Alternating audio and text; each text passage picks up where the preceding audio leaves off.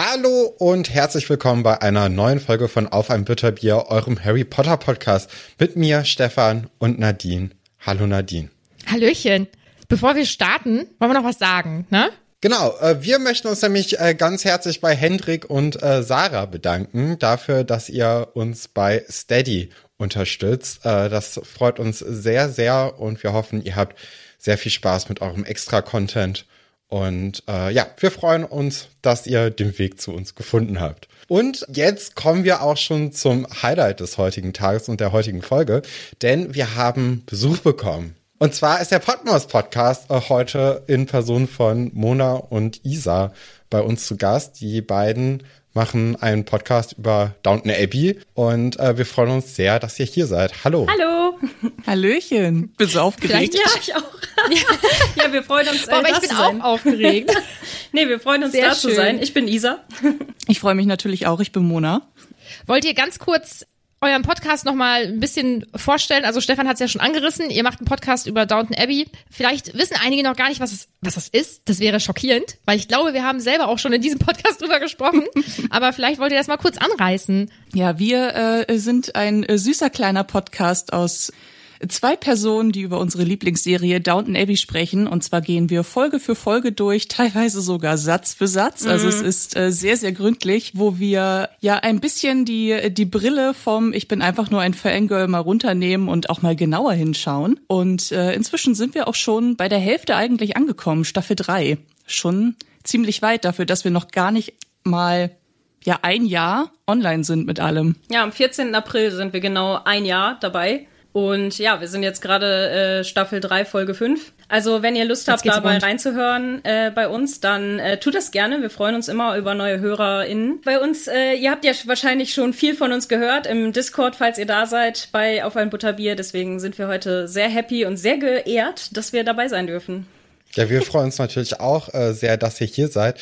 Und äh, wenn ihr eine Folge von den beiden gerne mal anhören möchtet, gestern kam gerade eine sehr spezielle Folge äh, heraus. Also wir haben da gerade schon so ein bisschen was von gehört, dass die äh, Aufnahme wohl ziemlich gut gewesen sein soll, aber auch natürlich ein ziemlich hartes Thema gehabt hatte. Und zwar geht es da äh, sehr viel um Civil und ihr Ableben. Und äh, da bin ich schon sehr gespannt drauf. Wenn ihr diese Folge hier hört, ist die Folge bereits draußen weil ihr veröffentlicht ja immer am Donnerstag, nicht wahr? Genau. Richtig. Wir packen auch eigentlich alles Wichtige wahrscheinlich in unsere Show Notes, ja, klar. oder? Ja, also ihr findet alle den Weg auf jeden Fall zu den beiden, zu ihrem Podcast und dann solltet ihr da dringend reinhören.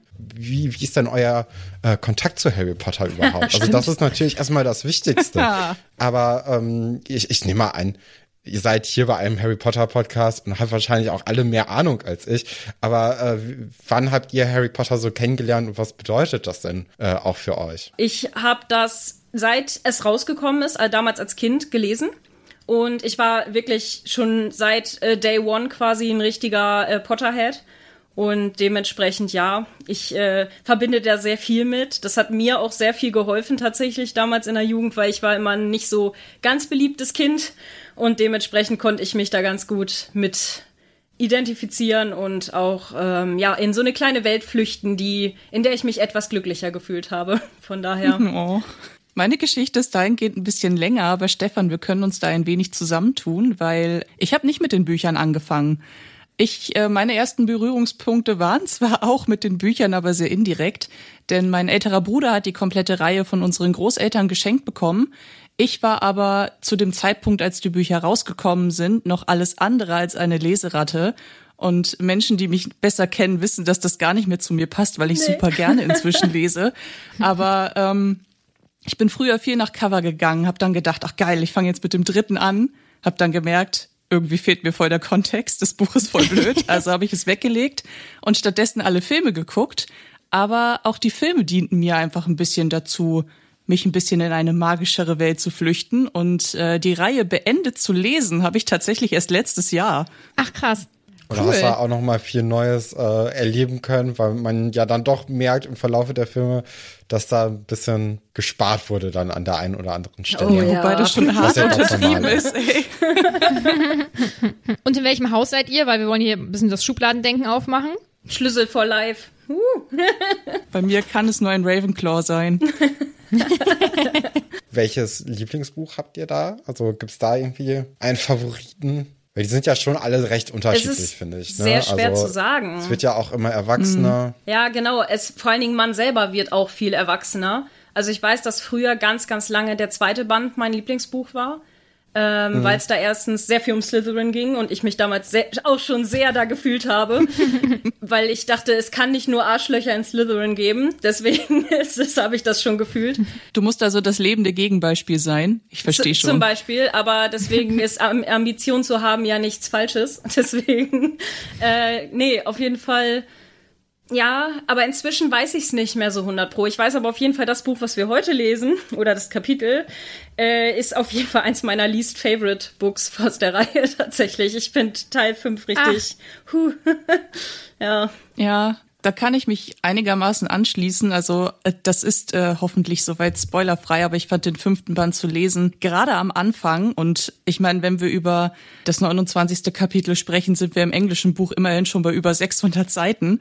Und ich fand die ersten 100 Seiten so anstrengend, weil mir Harry so auf den Sack gegangen ist. Aber ich muss auch sagen, Aber- ich hasse Harry auch voll. Es tut mir voll leid. Oh nein, ich bin in der Unterzahl heute. Ich merke das Sorry. schon. Nein, aber es ist, ich muss ehrlich sagen, also ich äh, jetzt, als ich die Bücher als Erwachsene gelesen habe, dachte ich jedes Mal, Mona denkt dran, er ist ein traumatisierter Teenager, sei ein wenig, sei ein wenig gnädig. Aber ich habe die eigentliche Ausgangsfrage noch nicht beantwortet. Lange Zeit war es bei mir der dritte, einfach äh, weil ich diese Zeitreisemechanik einfach total cool fand und äh, Sirius taucht das erste Mal auf, der einer meiner Lieblingsfiguren in der Gesamtgeschichte ist. Wölfe finde ich unheimlich cool, dass er also so ein, so ein Black Hound mehr oder weniger sein soll, fand ich auch immer mega cool. Ich muss aber sagen, ich kann jetzt auch dem sechsten und gerade siebten Band eine Menge abgewinnen. Aber warum darf ich nicht verraten? Sonst würde ich Stefan nämlich spoilern. Sehr gut reagiert. Boah, ich muss wirklich gestehen, wenn Gäste in den Podcast kommen, bin ich immer sehr angespannt. Also ich freue mich menschlich immer sehr, aber es ist immer so, okay, hoffentlich passiert jetzt hier kein Unglück und Stefan wird irgendwie gespoilert durch irgendwas oder so. Bei meinem eigenen Kopf stecke ich ja drin, aber ich weiß ja nicht, wie das bei anderen dann so. Ja. Ah, Ja, und ich habe mich dran gewöhnt, nicht zu spoilern. Ja. Ich glaube, es hat auch bisher mal ganz gut wir, geklappt, aber, wir müssen auch aber bisher unsere Gesichter super. kontrollieren, damit wir nicht irgendwie auf einmal so machen oder so. so hat man nicht Ich kann euch auch einfach nicht angucken. Das ist natürlich auch eine Möglichkeit. Ja, Genau, Dreh dich dich einfach einfach, um, um oder so. Wie ist es denn bei euch? Wie ist es denn bei euch? Welche sind denn eure Lieblings? Mittlerweile ist es bei mir das fünfte Buch, ehrlicherweise. Okay. Ja, also früher war es das dritte wegen der Stimmung, aber ähm, das fünfte finde ich sehr tiefgreifend, wobei das sechste eigentlich auch echt Ja. gut ist, aus Gründen. Ja. Ja, bei es mir ist- es äh, 5, 2, 1, 3, 4. Also das ist so meine Rangliste Okay. momentan. Krass. Fünfte finde ich schon am interessantesten. Dann das zweite hat mir irgendwie ganz gut gefallen. Ja, und dann das erste ist natürlich auch, also has, hat ja nochmal einen ganz anderen Charme. Und beim dritten und beim vierten, da hat's mich so ein bisschen verloren. Aber naja. Aber das, vierte ist, ja, doch eigentlich richtig cool. So auch mit so Nee. Charakteren und so, die so auftauchen. Ich finde schon irgendwie. Ja, aber dieses ganze Trimagische Turnier. Ja, das ist eine einzige Das hat mich sehr rausgeworfen. also das, ähm, nee. Ja. Aber Rita. Also, ja, Das nee, stimmt. Rita ist ein großer Favorit von mir. Ist auch Ja. auf jeden Fall, ich glaube, mein Lieblingscharakter. Ja, Äh, aber wir sehen auch. Abgründe von Hermine, ne? Das ist in, wegen Folter und eingesperrt und so, ne? Ach Quatsch. Also Das ist schon okay, Ja, so solange man auf der guten Seite steht. Klar, ja, das ist, Ja. sehen wir ja heute auch, wie, wie man das dann bewerten kann, ne? In dem Kapitel. ja, genau. Ja. Dann würde ich jetzt auch einfach den Ja. Bogen spannen zum Kapitel ähm, zum Wollte ich gerade sagen, guter 29.. Übergang. Übergangsise. Hermine oder Ron und Hermine erfahren, dass äh, der Okkulmentik-Unterricht jetzt eben ausgesetzt wird, weil Harry ja sagt, die Grundlagen beherrscht er jetzt. Also gar kein Problem mehr, deswegen braucht er das auch nicht mehr, hätte Snape ihm gesagt. Und ich weiß nicht, wie das so bei euch ist, aber boah, ich bin so eine richtige Hermine, wenn ich bei Dingen, von denen ich denke, dass die sehr wichtig sind, mitbekomme, dass die irgendwie nicht meiner Meinung nach richtig gehandhabt werden, oh, dann bin ich ganz anstrengend. Also ich würde das genauso machen, wie sie sagen. Äh, aber wieso? Aber das verstehe ich jetzt nicht. Aber es ist schon falsch jetzt, wie das passiert. Das solltest du jetzt aber anders machen. Merkst du schon, dass das jetzt nicht so toll ist, ne? Ja. Und auch, also das zieht sich ja so ein bisschen weiter, dass sie ähm, auf einen einredet. Und ich wünschte, ich könnte wirklich sagen, nee, also so schlimm ist das bei mir nicht, aber es ist schon so schlimm. bin sehr rechthaberisch mit sowas, leider. Naja, deswegen finde ich sie einerseits anstrengend. Nee, ich finde sie schon extrem anstrengend und ich glaube, es strengt mich so an, weil ich das ja von, also weil ich mich halt darin erkenne und das findet man ja oft dann besonders doof. ja, aber äh, sie lässt ihn halt nicht in Ruhe. Das wird ja eigentlich nur relativ kurz angesprochen und dann geht's direkt um die äh, Prüfung. Prüfung großartig und da ist sie eine super Freundin und hat wieder mal Stundenpläne für die anderen erstellt. Ja, beste, oder? Also heftig Ja. hätte ich mir das gewünscht früher, dass das jemand für mich macht. Damit man eine Struktur hat, an die man sich halten sollte, oder? Ja. Finde ich auch. Ja, oder orientieren, ist. ne? Also so richtig dran gehalten, weiß ich ja nicht, wie es bei euch ist, aber das habe ich nie. Ich wollte nämlich gerade sagen, also wie blöd für Hermine eigentlich, dass sie sich die Mühe macht, aber Harry und Ron werden sich daran einfach nicht, also halten sie sich ja auch einfach im fünften Buch nicht. Da hatte ich nämlich auch tatsächlich schon fast die erste Frage an euch, so von wegen, denkt ihr, Hermine hat ja, also es kommt ja die Stelle, wo, wo Ron sagt, geil, ich habe einen Abend frei und dann sagt sie, nee, der ist für Quidditch. So. Und dann ha hat sie die Termine extra so eng getaktet und nie freigegeben, weil sie weiß, dass die sich sowieso nicht dran halten. Ich glaube eher, dass sie ihr Pensum auf andere überträgt, oder? Hätte ich jetzt auch so gesagt. Mhm. glaub ich. Ja, ist möglich, ja. Okay. Das hat ja auch schon mit diesen komischen Weihnachtsgeschenken da angefangen. Wie heißt es? Kalender. Was du heute kannst besorgen, das verschiebe nicht auf morgen. Ja, ich glaube, Hermine wäre schwierig geworden, die zu mögen. In Teilen. Aus meiner Sicht. Naja, ähm, Oder aber, oder aber, die Schul- oder Unilaufbahn wäre mega gut verlaufen. Ja, also ich bei glaube, mir mir, hätte besser. das geholfen. Mh, aber auch nur, wenn man es halt akzeptiert hätte, ne? Also wahrscheinlich hätte ich gedacht, äh, Entschuldigung, ich kann das schon selber entscheiden, aber naja, also das lief richtig gut bei mir, muss ich sagen. So, You naja. can tell me what to do. Wobei man bei Hermine ja aber auch einfach sagen muss, also diese ganze Mühe, die auch dahinter steckt. Und dann ist es ja eigentlich ja wirklich für die Katz, gerade am Ende Ja. des Kapitels kommt das ja durch ein Zitat von Ron auch noch mal raus. Darf ich soweit schon vorgreifen? Aber wir sind ja im Kapitel, ne? Wenn äh, Ron halt einfach sagt, ey, du darfst in dem Kurs nicht fehlen, weil ich brauche ja deine Notizen. Und ich denk mir, Junge, nimm doch einfach selber einen Stift und einen Block in die Hand. Was ist denn los mit dir? Tja, Ja, ohne Hermine wären die aufgeschmissen, so allgemein, glaube ich. auf jeden Ja, Fall. deswegen äh, bin ich auch echt gespannt, was ihr denkt, was, was für ähm, Berufe die später mal machen oder weil es ja jetzt wirklich darum geht und, und so weiter, wenn wir, wenn wir gleich dazu kommen. Ey, ich bin echt gespannt, was ihr dazu sagt, weil ich halt die beiden einfach für richtige Vollnulpen, ne? Das ist, das ist, das ist echt gemein, aber weiß ich auch nicht. Ja, ich bin echt gespannt, was ihr dazu sagt. Also ich weiß es ja, aber äh, Stefan, Ja, da kommen wir dann nachher zu. Ähm, momentan äh, treibt natürlich aber Harry immer noch dieses ganze Denkarium-Wissen um. Ist natürlich auch logisch, dass er seinen Vater, den er immer so idealisiert hat und ja auch wirklich eigentlich nur von allen Seiten großen Zuspruch bekommen hat, dass er wirklich ein toller Mensch war. Er ist ja auch schließlich dann im Kampf für das Gute irgendwie ähm, umgekommen und äh, dass der jetzt wirklich ähm, ja nicht ganz so cool war, wie Harry sich das immer so vorgestellt hat. Das ist ja auch verständlich, ne, dass er da sich jetzt erstmal so ziemlich schlecht fühlt und das auch irgendwie gar nicht so richtig einordnen kann und dass er da jetzt unbedingt auch mit jemandem reden möchte und äh, Ja.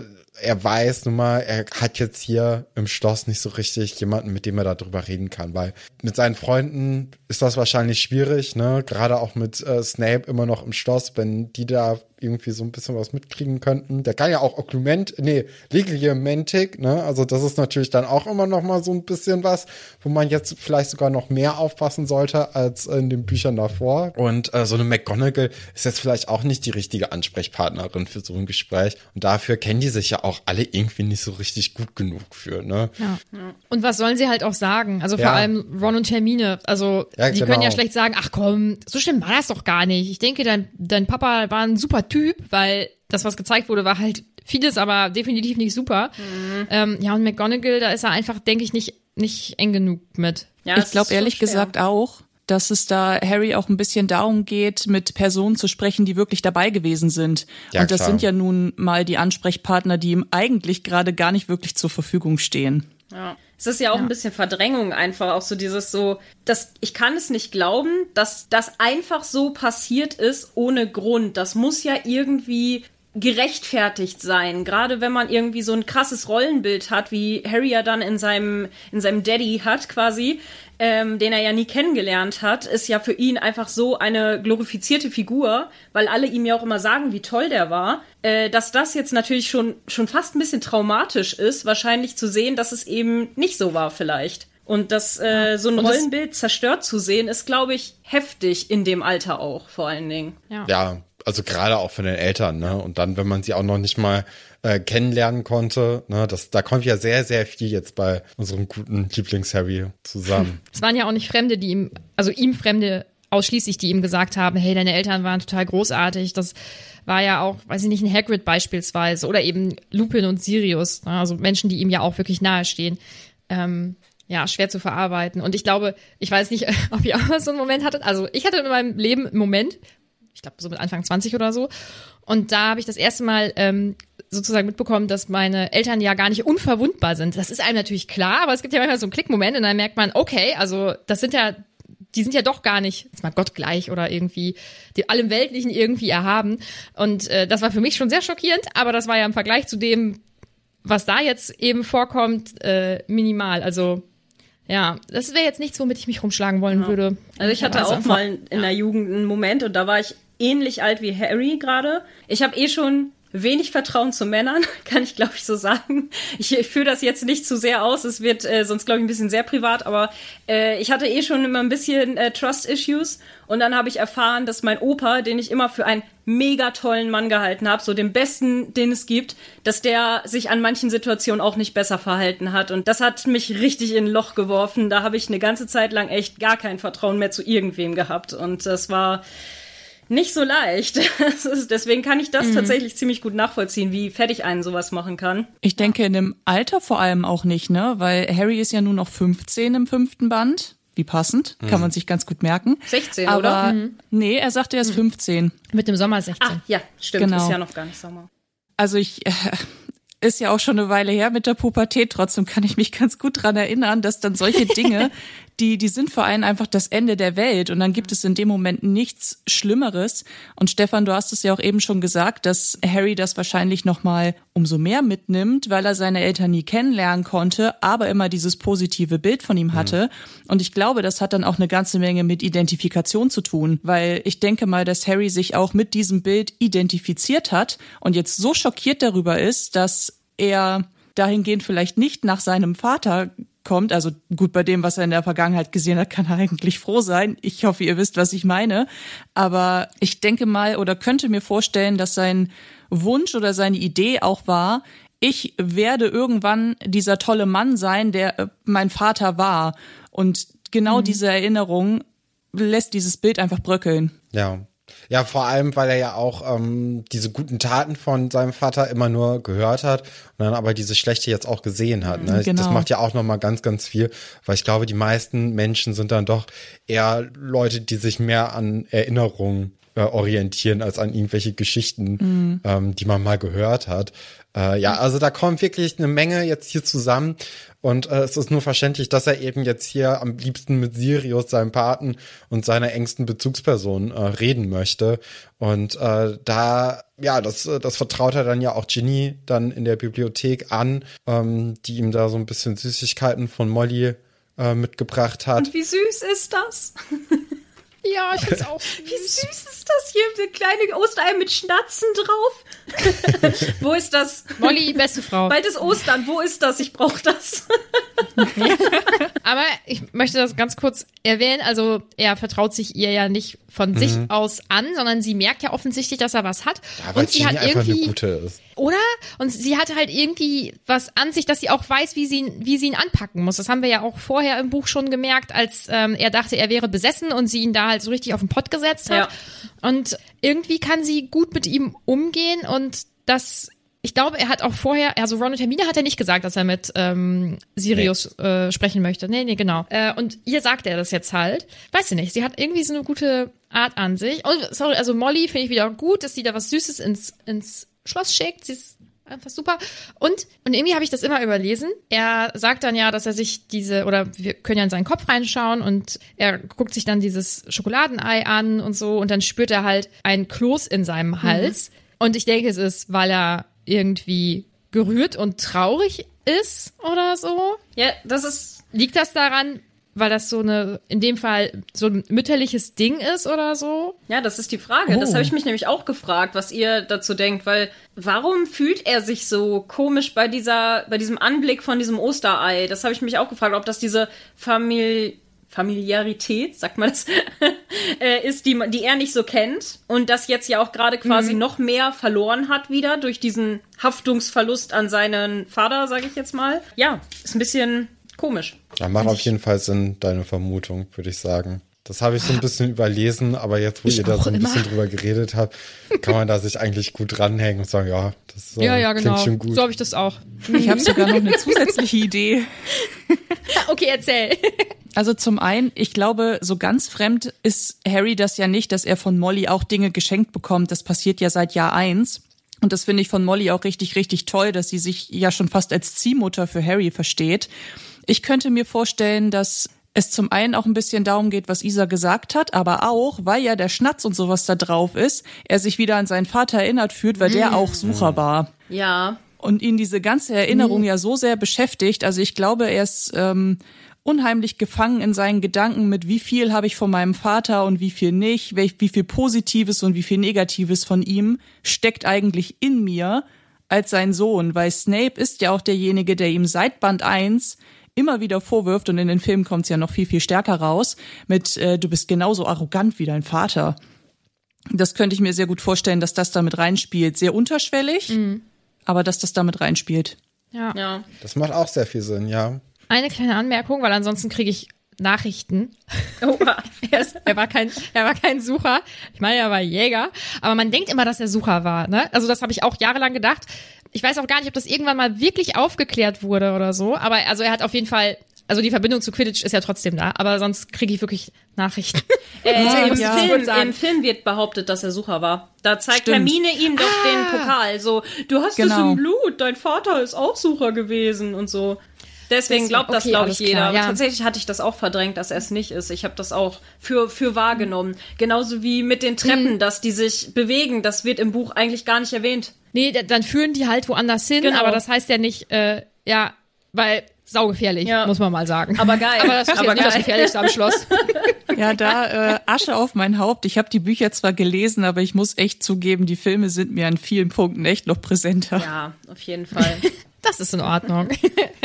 Also Ginny und äh, Harry sitzen dann zusammen und er beichtet ihr dann ja, wie wir schon gesagt haben, dass er gerne mit äh, Sirius sprechen möchte. Sie hakt dann da gar nicht so richtig nach, sondern akzeptiert das einfach. Auch wieder gutes Bauchgefühl, würde ich sagen. Und dann sagt sie, dass sie der Meinung ist, dass sie das auf jeden Fall umsetzen können und ähm, dass sie ja nun mal mit ihren Brüdern groß geworden ist und deswegen weiß, also unmöglich ist sowas schon mal nicht. Der Ginny hat richtig Charakter bekommen irgendwie in diesem Buch. Ne? Davor war sie ja wirklich einfach nur so die kleine Schwester von dem ja. Freund von Harry Potter. Und mittlerweile, ähm, also auch in den ersten Kapiteln, wo die dann im äh, Grimmauld Place äh, da erstmal hier die Stinkbomben an die Tür wirft, um zu gucken, ob man da überhaupt gerade was abhören kann oder nicht.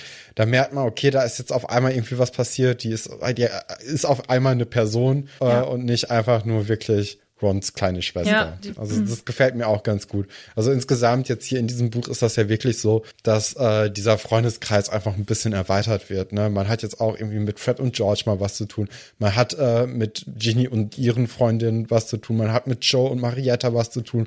Wobei das natürlich jetzt auch momentan ein bisschen hm? ja vor die Hunde gegangen ist. Aber hm. äh, das äh, ist schon irgendwie ein bisschen realistischer, ne? dass man da jetzt so ein paar mehr Leute mal ranholt ja. und ein paar mehr Charaktere auch Charakter bekommen. Ja. Ja, mhm. Ginny wird so richtig strong, independent woman, so mit hier, ich habe hier einen mhm. Boyfriend mhm. und da einen Boyfriend und bin so, ne? Und kann, weiß aber auch, was ich kann und wer ich bin und das finde ich auch äh, ziemlich cool, das stimmt. Ja, und hattet ihr Ja. auch das Gefühl, als äh, Harry ja so ein bisschen diesen Marietta-Geschichte vorschiebt, damit er nicht weiter antworten muss vor Ron und Ron sagt, ja und b -b -b und nö und die Blöde und so weiter und er, ja, ja, genau und mhm, so voll der Mitläufer einfach so, ja, endlich sag's mal einer, so, ne? Das hatte ich so richtig gefühlt, ich dachte so, oh nein. Ja, das ist typisch, ja, Teenager. Ja, Teenager. Ach ja, dann geht's ja eigentlich, also dann ist diese Bibliotheksgeschichte ja relativ zügig vorbei, weil sie Schokolade essen. Madame Pins findet es halt überhaupt nicht cool. Kann ich verstehen. Ich habe mir ganz, ganz lange, und ich mache es auch heute immer noch sehr, sehr wenig, keine Bücher in der Bibliothek ausgeliehen, weil ich als Kind mal mir ein Buch ausgeliehen habe, in der Schulbibliothek, glaube ich. Oder Stadt. Naja, ist auch völlig egal. Und da war dann eine Scheibe Käse drin. Und die war da schon eine ganze Zeit lang drin. Ih. Ja, und seitdem hat sich das halt für mich so ein bisschen erledigt. Jo, okay. Das ist äh, wirklich ein bisschen, also braucht man nicht, ne, die Erfahrung. Nee, deswegen, ich finde Madame Pins großartig, dass sie da so drauf achtet. Hat sie richtig gemacht. Was Ja. essen die da aus Schokolade in der Aber Bibliothek? auch wieder naja. Hogwarts-Style, ne? So dass sie denen das Tintenfass und so weiter hinterher schickt und dass die Ja. erstmal verprügelt beim Rauslaufen. Ich denk so, ja, okay, so mit Tieren wird nicht gut umgegangen, Gewalt gegen Menschen ist auch in Ordnung, also schwierig. Ja, wobei, also ich meine, solche Geschichten kennt jeder, oder? Also jeder hatte ja mal irgendwelche LehrerInnen, sorry, also bei mir waren es irgendwie immer Lehrer, die ähm, immer Schlüsselbunde durch die Klasse geworfen Ja, oder haben. Kreide. What? Ja, Ja, Ja, kenne ich beides auch. was zur Hölle? Das also, naja, äh, also so unnormal ist das da ja, vor allem für diese Zeit, ne, das ist ja in den 90ern, ähm, ist das glaube ich nicht, dass dann da Menschen irgendwelche Dinge hinter Kindern herwerfen oder so. Cool. Dann kommen wir ja eigentlich schon in die Berufsberatung. Das finde ich richtig cool. Also nicht meine Berufsberatung, da habe ich schon mal in einer Folge drüber gesprochen, aber die hier. Aber ihr hattet bestimmt auch mal eine Berufsberatung Ja. in der Schule oder außerhalb oder so. Hm, war hilfreich, weil also ich sehe es euren Gesichtern an. Äh, ja, ja und nein. Weiß nicht, also äh, Mona, willst du sonst erst was sagen, bevor ich jetzt, das dauert ein bisschen bei mir, glaube ich. Oh Gott, ich weiß nicht, ob das bei mir so viel kürzer ist, aber die erste Berufsberatung war so ein Standardprogramm in der Schule. Ich glaube, da waren wir 13, 14 oder so. Ich würde jetzt mal behaupten, siebte, achte Klasse. Und das, es war halt so pauschalisierend und so ein bisschen 0815. Ich weiß noch, dass eine vom Jobcenter, glaube ich, da war. Und wir mussten alle einen Stuhlkreis bilden und äh, solche Geschichten wie jetzt Bewerbungsgespräche simulieren, aber halt vor allen anderen und auch vor allen anderen über Berufswünsche und äh, solche Geschichten sprechen. Und die Tipps gingen dann halt auch wirklich in die Richtung, hey, schreib in deinen Lebenslauf rein, was deine Eltern so machen, ob du Ja. Geschwister hast und so. Und das ist ja nun inzwischen einfach komplett überholt. War es, glaube ich, auch damals schon. Ich weiß aber noch, dass ich diese Art und Weise sehr unangenehm fand, weil ähm, naja, es halt auch irgendwie immer ein bisschen drauf ankommt, bist du so, so ein beliebtes Kid oder nicht? Und Leute sind einfach, wenn sie jugendlich sind, in vielerlei Hinsicht noch ein bisschen doof zu anderen. Und mir war das persönlich dann komplett unangenehm, vor allen anderen über meine Berufswünsche zu sprechen und die Reaktionen abzuwarten, ob die das cool finden, ob die mir das zutrauen, ob die das komplett scheiße finden. Und ähm, Deswegen hätte ich mir da eher ein Format wie hier im Buch gewünscht, dass es einen etwas privateren Raum bekommt. Ja. Obwohl ich sagen muss, dieser private Raum ist auch so eine Sache. Wir haben zum Beispiel, Ja. wir hatten genau das, was ihr auch hattet, dieses Bewerbungstraining, das war bei uns von der Sparkasse. Und das war auch so outdated. Also wirklich, das war, das war damals schon nicht mehr aktuell. Und dann gab's bei uns nochmal dieses äh, mit, also ich hatte insgesamt, glaube ich, drei von diesen Dingern. Einmal dann einen so einen Test, den man machen konnte online, der einem dann gesagt hat, welcher Beruf nachher für dich gut wäre. So. Und du hast schon gemerkt, wie sexistisch dieser Beruf ist, dass du am Anfang erstmal dein Geschlecht angeben musstest. Dementsprechend waren dann auch die Jobvorschläge am Ende. Das heißt, ich habe angegeben, ich kann gut Mathe, ich habe angegeben, ich bin äh, künstlerisch relativ okay, ich mag es gerne, sehr ordentlich irgendwas zu machen, ich mag es gerne, Sachen zu sortieren und so weiter und so fort. Am Ende kam dann, ich sollte doch Telefonistin werden, also so Mobilfon-Fachverkäuferin und all so ein Kram oder Gärtnerin. Und ich war so, ich hasse Gärtnern. Ich hasse nichts mehr als das. So, wie könnt ihr mir sowas vorschlagen? Weil für mich war damals schon klar, ich möchte eigentlich ganz gerne Chemiker werden oder sowas. Das bin ich übrigens auch geworden. Cool. Deswegen äh, war das für mich eigentlich damals schon, also ich wusste es seit meinem Praktikum damals in der Labormedizin eigentlich, dass ich ins Labor will. So, das war für mich das will ich, ne? Das finde ich cool, das will ich. Und äh, das habe ich dann im Endeffekt auch durchgezogen, aber es war einfach so dumm, dieser Test. Ey, der hat mich so aufgeregt. Und deswegen, also, äh, ne, lasst euch nichts sagen da draußen. Alle Frauen, wirklich, vor allen Dingen Frauen, aber natürlich auch Männer und, und Jungs und alle, ne? So, und egal welches Geschlecht, auch die, die sich nicht zugeordnet fühlen, ist völlig egal. Lasst euch nichts von Lehrern sagen, wirklich nicht. Was ihr fühlt, dann ist es wahrscheinlich das Richtige für euch. Weil ich habe so oft ja. gehört, nee, du bist eine Frau, du kannst kein Mathe, nee, Naturwissenschaften, nee, mach mal besser nicht nicht, ist nicht so gut. Und ich war so, nein, nein. Deswegen. Ist so. Ah, das ist ja, so typisch. Äh, das war so schlimm. Und da muss ich aber sagen, als ich dann, äh, ich hatte erst ein Studium angefangen, das hat dann nicht so gut geklappt bei mir, ähm, weil es einfach nicht so ganz das Richtige war in die naturwissenschaftliche Richtung. Da habe ich erst Physik studiert, das war nicht so ganz das Richtige. Und äh, da war ich dann aber im Jobcenter in der Berufsberatung und die haben mir dann aber gesagt, ja, dann mach doch noch mal Chemie. Vielleicht ist das besser. Und dann haben die mir so ein bisschen so einen Laboranten näher gebracht und so weiter und so fort. Und das war dann auch genau das Richtige. Und jetzt bin ich Techniker an der Uni und äh, super happy damit. Also deswegen. Sau cool. Ja. Ach, während Isa erzählt hat, sind mir noch Sachen eingefallen. Darf ich noch ergänzen? ja, ja natürlich. Und zwar ähm, eine Art digitale Berufsberatung hatten wir noch durch äh, so eine Person, die zu uns in die Klasse gekommen ist und uns den sogenannten Berufskompass vorgestellt hat. Ich glaube, diese Seite gibt es sogar noch, wo man so einen Test ja, einfach der, online macht. Und der. Ja, den hatte ich auch.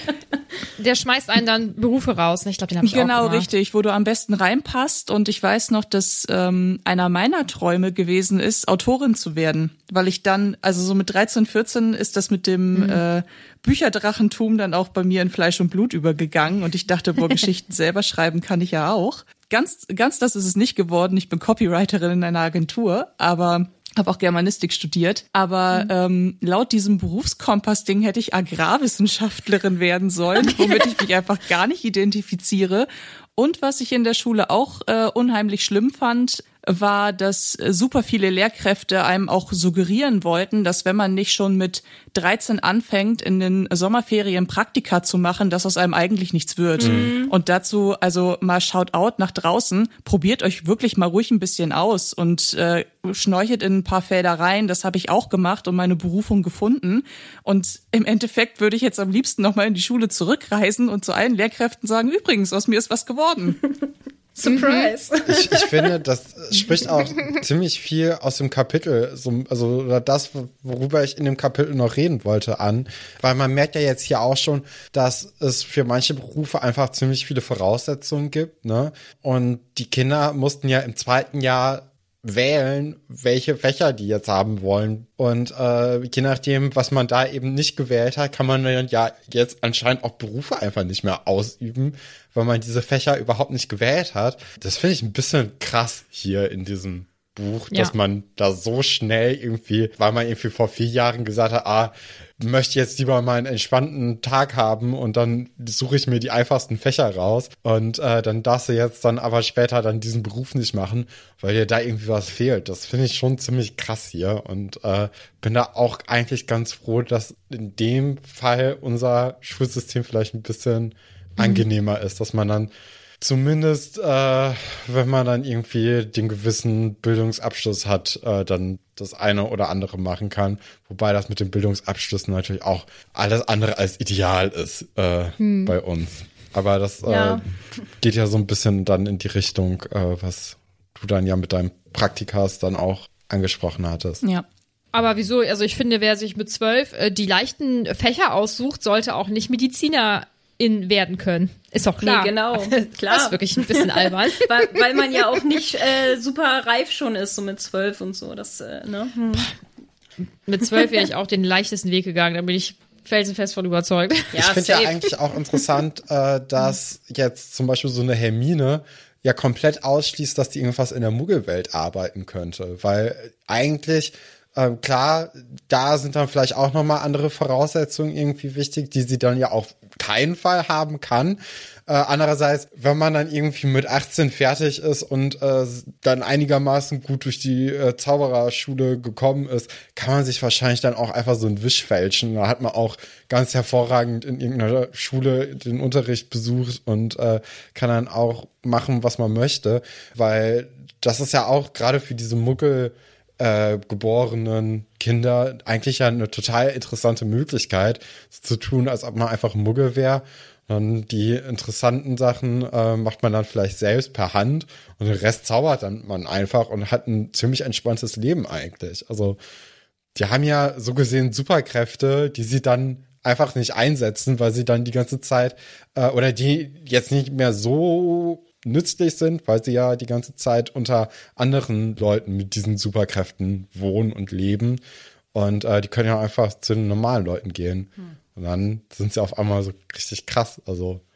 Könnte sein, dass das nicht darf, habe ich gerade so überlegt. Also, ja, ist auch Wurst. Aber weil dann müssten sie ja sicherlich oder es wäre ja nicht unwahrscheinlich, dass sie auf irgendeine Art und Weise äh, die Muggel verzaubern müssten, damit sie vielleicht oh, da war die Katze. Ja, das ähm, war die ähm, andere Katze. Damit sie, ähm, damit die irgendwas nicht mitbekommen oder so. Und ähm, sie dürfen ja auch, also man darf ja auch nicht so sehr offensichtlich irgendwie vor Muggeln dann zaubern. Also ich glaube, dass das daran wahrscheinlich schon scheitern ja, würde. Ja, wahrscheinlich. Ja, aber ansonsten könnte man bestimmt richtig krass Karriere machen, indem man halt einfach alle täuscht. Ja. Ne?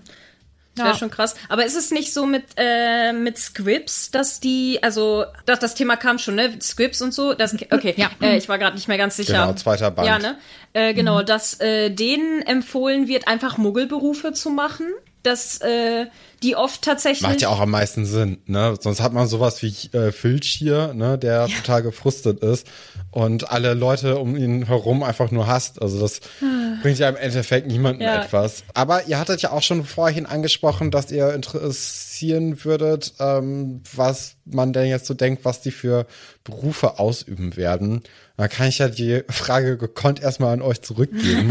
äh, was ist denn, äh, was ist denn eure Vorstellung, was die alles machen könnten? Ja, also ich habe mir eine Liste gemacht.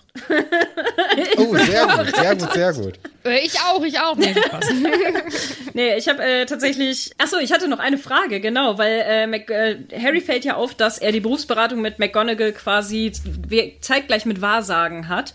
Und äh, da wollte ich euch fragen, glaubt ihr, dass McGonny das mit Absicht gemacht hat, den Termin dahin zu legen, damit nee. er ihm Wahrsagen erspart bleibt? nee, glaube ich nicht. Also dann hätte sie ihn doch eher aus äh, Dollys Unterricht äh, herausgeholt. Zumal sie dann ja auch nicht anwesend wäre. Wobei, ich glaube, damit konnte man nicht unbedingt rechnen. Das hätte bestimmt aber, aber Dolly äh, zu verhindern gewusst, dass, dass das Genau. Denke ich. Nee, aber das, das stimmt. genau. oh Gott, diese Ads, ey. Nee, äh, genau. Äh, welchen Beruf, äh, genau, welche hätten das denn? Also ich sehe tatsächlich, also ich fände Fluchbrecher wäre für Hermine eigentlich ein ganz geiler Job. Aber ich sehe die tatsächlich eher in der Politik. Und zwar, oh, Jonesy, sorry, meine Katze macht Lärm. Äh, ich sehe die tatsächlich eher in der Politik, so in der äh, Rechte für magische Wesen und so weiter, so Zentauren und Elfen und so weiter. Gerade weil sie ja auch dieses äh, Belfa hm. hatte und so ähm, finde ich das schon ganz cool. Das glaube ich, da sehe ich Hermine. Und bei Ron weiß ich es tatsächlich überhaupt nicht, weil ich habe irgendwie aus den Filmen ist er ja sowieso immer ein bisschen Lappen und, und in den Büchern habe ich nicht mehr so im Kopf, wohin der sich entwickelt so richtig tatsächlich, weil für mich war der immer sehr blass. Äh, deswegen hatte ich ihn tatsächlich so ein bisschen, entweder macht er was wie sein Vater, so mit Muggelgeschichten auch, äh, was irgendwie auch ganz interessant ja vielleicht ist. Und da hat er ja schon einen Fuß drin so ein bisschen. Und durch Hermine kennt er ja auch eine Muggelstämmige sehr gut und so weiter. Und vielleicht. Oder halt äh, so Sportminister oder sowas. Das hätte ich irgendwie auch bei ihm gesehen. Ähm, und bei Harry tatsächlich, weil er will ja jetzt, er will ja Auror werden, ne? Aber das sehe ich halt leider gar nicht bei Harry, weil der ist einfach super unstet. Der kann sich nicht kontrollieren und nix. Ne? Ohne Hermine wäre der gar nichts. Ohne Hermine hätte der einfach nichts geschafft. Er wird, er wird später besser, ne? Das können wir, glaube ich, so sagen, spoilerfrei. Aber es ist schon, weiß ich nicht, bei ich, ihm habe ich tatsächlich irgendwie immer so im Kopf, dass der irgendwann mal so in der Winkelgasse einen Laden für Besen und Quidditch-Zubehör oder sowas führt. Das, das hätte ich eher bei Harry gesehen. Tatsächlich, wenn ich so an mein Wissen denke vor den Büchern, hätte ich äh, Harry eher als Profi-Quidditch-Spieler gesehen. Mhm. Ja, Habe ich auch gerade so. dran gedacht. Ja.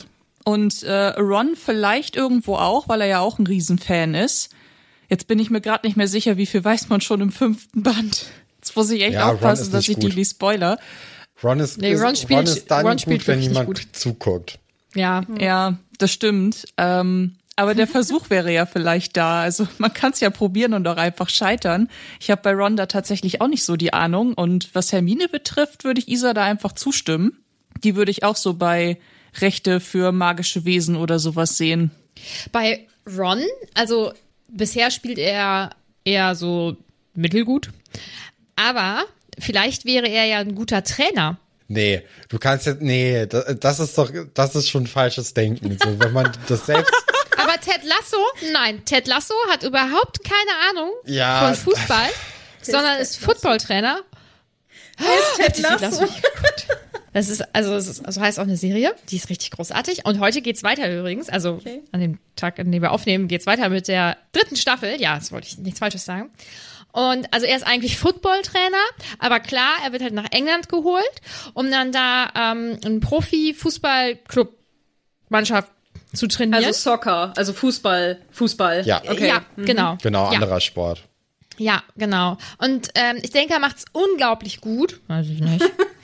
Ähm, aber ich weiß nicht, weil bei Nee, also Ron er sehe ich er da nicht überhaupt so gut. nicht als Trainer. Aber er beschäftigt, weil also Ron beschäftigt sich ja, glaube ich, schon intensiv an sich mit Quidditch. Ja. Deswegen, ich könnte mir das vielleicht schon für ihn vorstellen. nee, Ja. das, Aber ich weiß ja, ich weiß ja, wie es weitergeht. Deswegen. Wie gesagt, Sport, Sportkommentator oder, oder Minister für Sport, für Quidditch oder sowas. So im, im Ministerium. So, so das, was, ähm, wie heißt der denn nochmal? Der, Beckman. ja, genau, wie der. Sowas. Ja, aber da finde ich auch irgendwie, äh, Ron hat ja Ludo kennengelernt und ihn auch ziemlich schnell als nicht so richtig tolle Person auch kennengelernt. Deswegen glaube ich, dass er da sich so ein bisschen abgrenzen wollen würde. Ich könnte mir aber gut vorstellen, dass wenn man jetzt sagen würde, okay, Harry macht diesen Quidditch-Laden auf, dass Ron da auch mit dabei ist, dass die dann zusammen Ja, einfach oder? Stimmt, oder die machen das zusammen. Potter ja. und Weasley, Quidditch, Zeug und äh, bla bla bla. Ähm, und dass Hermine in die Politik gehen könnte, finde ich auch. Ich hätte jetzt eher so gedacht in diese ähm, Muggel- und Zauberer-Dingsbums-Schiene, dass man da irgendwie miteinander arbeiten könnte und vermitteln kann. Aber äh, ich finde es auch unheimlich schwierig, es hier jetzt Berufe sich für die Kinder auszudenken, weil gerade in dieser, in diesem magischen Weltkosmos hat man ja das Gefühl, alles, was man jetzt sich selbst so überlegen würde, gibt's nicht, aber alles andere gibt's natürlich jetzt hier. Und äh, deswegen ist das einmal so ein bisschen schwierig, da aus dem, aus dem Bauch heraus dann einfach mal kurz hier was zu sagen, weil man sich da ja doch recht stark an den äh, Jobs entlanghangeln muss, die man jetzt hier so kennengelernt hat. Ne? Also Ja, das äh, es, es gibt natürlich auch einfach die Leute, die zum Beispiel den Pub führen, ne? also in Hogsmeade zum Beispiel.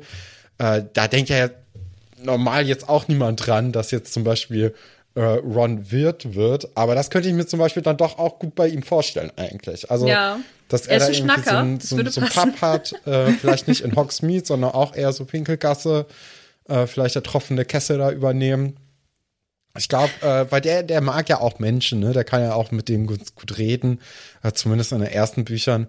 Äh, von daher könnte ich mir so diese Richtung vorstellen. Ich habe auch noch mal eine andere Frage. Äh, Stefan, du hattest das vorhin angesprochen, dass es ja eigentlich auch so mit dieser Prüfungssituation ja recht problematisch ist eigentlich, dass wenn man die falschen Fächer gewählt hat, äh, man äh, eigentlich ein paar Berufe auch ausschließt. Was ich äh, zum Beispiel auch problematisch finde, und da wollte ich eure Meinung einfach mal zu hören, ist, äh, ich kann ja für mich entscheiden, Auror zu werden, habe vielleicht die passenden Noten dafür und dann bin ich das und merke einfach, das ist voll der scheiß Job und jetzt Pech will ich gehabt. was anderes machen. Also wie ist denn das mit Umorientierung? Ja, ich glaube, das ist zu kompliziert gedacht. Also, äh, ich glaube, bei, bei Harry Potter ähm, und der ganzen Story ist ja wirklich so, dass die Welt ist so der Star der, der, der Buchserie und diese ganzen Feinheiten, die irgendwie aufgemacht werden, die fallen einem früher oder später dann doch eher auf die Füße. Und das wurde alles Was? nicht Willst so du etwa sagen, die Welt hat Lücken und die Story? Ja, Das ist eine da ist was Lüge. inkohärent. Vielleicht müssen wir den Twitter-Account von JK einmal Oh, auf gar keinen durchgehen. Fall. Vielleicht hat sie dazu schon mal irgendwann was gesagt. Und das sind immer richtig gute Sachen. Ähm, was, was mir aufgefallen ist, äh, auch nicht vorher, sondern jetzt erst irgendwie. Ähm, also da greife ich jetzt ein bisschen vor, aber wir reden ja jetzt grundsätzlich über dieses ganze Berufe-Ding.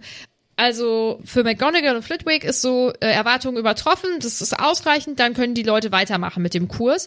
Snape sagt halt, äh, nee, also äh, ohne Gleichen, ansonsten nehme ich hier niemanden. Mhm. Und Ja. keine Ahnung, irgendjemand anderes ist vielleicht so annehmbar, finde ich auch in Ordnung. Also es wird so willkürlich festgelegt und damit wird ja auch eigentlich sehr willkürlich entschieden, welche Person jetzt welchen Berufsweg einschlagen kann. Also, dass es Ja. nicht einfach grundsätzlich heißt, ab Erwartungen übertroffen oder ab annehmbar oder so, kann man diesen Kurs weitermachen, sondern, äh, nee, also sorry, also nur ohne Gleichen. Und wer hat, also, man ist ja nicht mega schlecht Ja. in einem Fach, weil man eine 2 anstatt eine 1 hat. Und zumal Ja. das ja auch alles jetzt sehr, sehr kurzfristig vor den Prüfungen ist, ne? Also das sind ja weniger als sechs Wochen, ähm, bevor wir jetzt hier diese alles entscheidende Prüfung äh, haben, dann mal kurz die Info bekommen. Ah ja, wenn du übrigens das werden musst, dann musst du jetzt innerhalb von ein paar Tagen einfach mal dich um vier Noten bessern. Viel Glück dabei, wir sehen uns dann wieder. Also das ist ja schon auch wirklich, äh, das ist krass. Also äh, ja, das ist schon schwierig alles hier und äh, aber diese ganze Berufsberatung, also da sind wir ja jetzt dann doch mittlerweile dann angekommen, ne? Die wird natürlich auch äh, dadurch überschattet, dass jetzt eben Dolores Umbridge da im Hintergrund sitzt und da ganz genau zuhört, was denn hier unsere geschätzte McGonagall denn sagt und ähm, Genau, da kommt dann eben dann vor allem dann eben bei Verteidigung gegen die Künste heraus, dass das hier dann auch schwierig wird. Und da ist es natürlich auch so, dass jetzt, wenn wir jetzt mal annehmen sollten, dass Dolores nicht am Ende des Buches irgendwie die Schule wieder verlassen wird, äh, sondern auch sogar ein zweites Jahr irgendwie mal angestellt sein sollte hier im, im Schloss, das ist natürlich auch sowas, da kann sie ja auch sagen, okay, äh, Harry hat jetzt die und die Note. Ja, nee, also dann korrigieren wir das mal ein bisschen nach unten und äh, dann haben wir hier nochmal eine äh, Prüfung und sagen hier, nee, äh, du hast nicht die Noten erfüllt, die ich brauche, damit äh, ich dann dich auch im nächsten Jahr unterrichten kann. Und so gesehen könnte ja da auch Dolores einfach ohne diese ganze Diskussion mit McGonagall relativ schnell sicher gehen, dass Harry eben niemals dann Auror werden könnte, wenn sie das jetzt wirklich so unbedingt verhindern möchte. Ja, sie und Snape, ne? Wenn wir mal bedenken, Ja. dass Harry und Snape, das, also Harry hat keine Chance, Auror zu werden, wenn der Zaubertränke machen soll und Snape sein Lehrer ist. Das ist, das sieht man ja auch in der Szene. Es gibt ja eine Zaubertrankszene vorher, bevor er in die Beratung geht. Und da hatte ich auch noch die Frage von, zu euch, wer hat eigentlich diese Flasche runtergeschmissen? Malfoy oder Snape? Snape. Snape? Sicher? Ja. Weil Malfoy Ja. ja, es wird ja erwähnt, dass er so dreckig lacht darüber Ja, und dann denke ich so, also wenn du jemanden wirklich hast, ne, und dann ist der Dann Lehrer derjenige, der den anderen Typen schikaniert, Ja. dann hast du doch da auch so ein dreckiges Lachen wahrscheinlich eher drauf als so ein, oh, das war jetzt aber blöd. Also das ist ja, Ja. Ich stelle mir gerade so Malfoy vor, mm, das ist Oh ja Mann. jetzt nicht so gut gelaufen. ja. ja. Nee, aber Nee, ja, okay, aber das- Snape, ja. Ich glaube, ich spoiler kurz was zum Verständnis nur für Stefan. Es ist auch nichts Weltbewegendes. Die Prüfungen nehmen nicht die Lehrkräfte ab. Also Wie? die Noten der Prüfung werden kommen da Leute. zum Teil. Ja, also es wird extern quasi vergeben. Und dann, also das gesamte Schuljahr ist total egal. Hauptsache, du hast dann in dieser Prüfung irgendwie eine gute glaub Note ich- oder wie? Nee, das glaube ich nicht. Also ich glaube schon, dass das insgesamt einfließt. Mhm. Also wird ja auch deutlich durch das Gespräch, aber die, diese Prüfung selbst, ist nicht schlimm, dass ich das gespoilert habe, oder? Nein, ist nicht schlimm. Ist ja auch egal, ist ja, ich, ist ja auch Stefan, so mein Podcast, ich kann ja machen, was ich will. Ähm, aber äh, da kommen, da kommen Externe, die Okay. dann Prüfungen abnehmen. Ja, hätte Ja, man vielleicht dann auch irgendwie vorher mal so ein bisschen so anreißen können, dass da ja Leute kommen. Habe ich jetzt übernommen, gar kein Problem. Ja, Gar kein- interessant. You're Also das, das welcome. macht ja dann ein bisschen weniger willkürlich. Das ist ja dann schon mal was. Ja. Aber jetzt ist echt die Frage, wie viel Prozent, sag ich mal, zählt diese Prüfungsnote und wie viel zählt das Schu die Schuljahre vorher oder auch das Mhm. Schuljahr dann? Das ist schon interessant, ne? Eigentlich, Vielleicht wenn sind das nur so kleine nachdenkt. Indikatoren, da, damit man diese Berufsberatung jetzt eben auch abhalten kann. Ja, okay, stimmt. Ja, dass man einfach so eine Einschätzung hat. Ähm, also ich habe ja kein normales Abitur gemacht, aber es wird doch auch so ein Zwischenabi, glaube ich, geschrieben oder so. Zählt das? Oder ist das auch nur ein Früh- Indikator? Früher hat man das äh, gemacht. Ich weiß gar nicht, ist jetzt wieder 13 Jahre schon oder Ja, bei uns. Kommt drauf an. Ja, dann äh, da, da machst du, glaube ich, ein Zwischenabi, aber weil- als es nur die zwölf Jahre gab, da hast du das, glaube ich, nicht gemacht. Und zählte das Nee, in nach die zwölf Note? Jahren nicht. Oder war das, Nee, es war ja auch, also auch die Noten, die du vorher geschrieben hast, waren ja auch haben relevant. einfach nicht gezählt? Ja, ja, vielleicht ist das dann ja auch so da. Also weiß man jetzt auch nicht genau. Ja, Eigentlich finde ich es auch gar nicht so schlecht, dass dann Externe äh, da sind, soweit sei dann ja tatsächlich schon mal vorgegriffen, weil ansonsten wäre das ja total zukunftsverbauend, wenn einfach so schlechte Lehrkräfte wie Dolores Umbridge und Snape, die super viele Dinge einfach persönlich nehmen, dann über die Zukunft von den äh, Kids da entscheiden dürfen. Weil, also jetzt von Dolores Umbridge mal abgesehen, aber Snape zeigt das ja auch schon in den Bänden vorher, dass er einfach einfach ein blöder Lehrer ist. Also der, eigentlich dürfte er diesen Beruf meines, meines Erachtens gar nicht machen, weil Ja. er immer sein eigenes Haus bevorzugt. Er belohnt sein Haus für Dinge, für die er andere bestraft. Er ist super unfair Leuten gegenüber, die er nicht mag. Und er zeigt den Leuten auch ganz offen, dass er sie hasst. Und das geht für eine Lehrkraft gar nicht. Und Also so- du musst ja objek objektiv bleiben. ja, und das ist ja nicht nur dann Harry, also jetzt mal Neville, also Neville ist ja einfach ein großartiger Charakter, aber der Ja. hätte ja gar keine Chance, innerhalb des Zaubertrankunterrichts irgendwie irgendwas zu erreichen, weil er ja auch drangsaliert wird und auch einfach Angst hat. Und ich glaube, selbst wenn er gar nicht persönlich drangsaliert werden würde, hätte er sicherlich trotzdem einfach furchtbare Angst. Und ähm, Angst ist ja extrem einschränkend oft. Ja, deswegen Ja. eigentlich eine gute Lösung. Also haben die sich mal gut überlegt in Hogwarts oder das Ministerium, dass dann da externe Leute das vielleicht regeln sollten.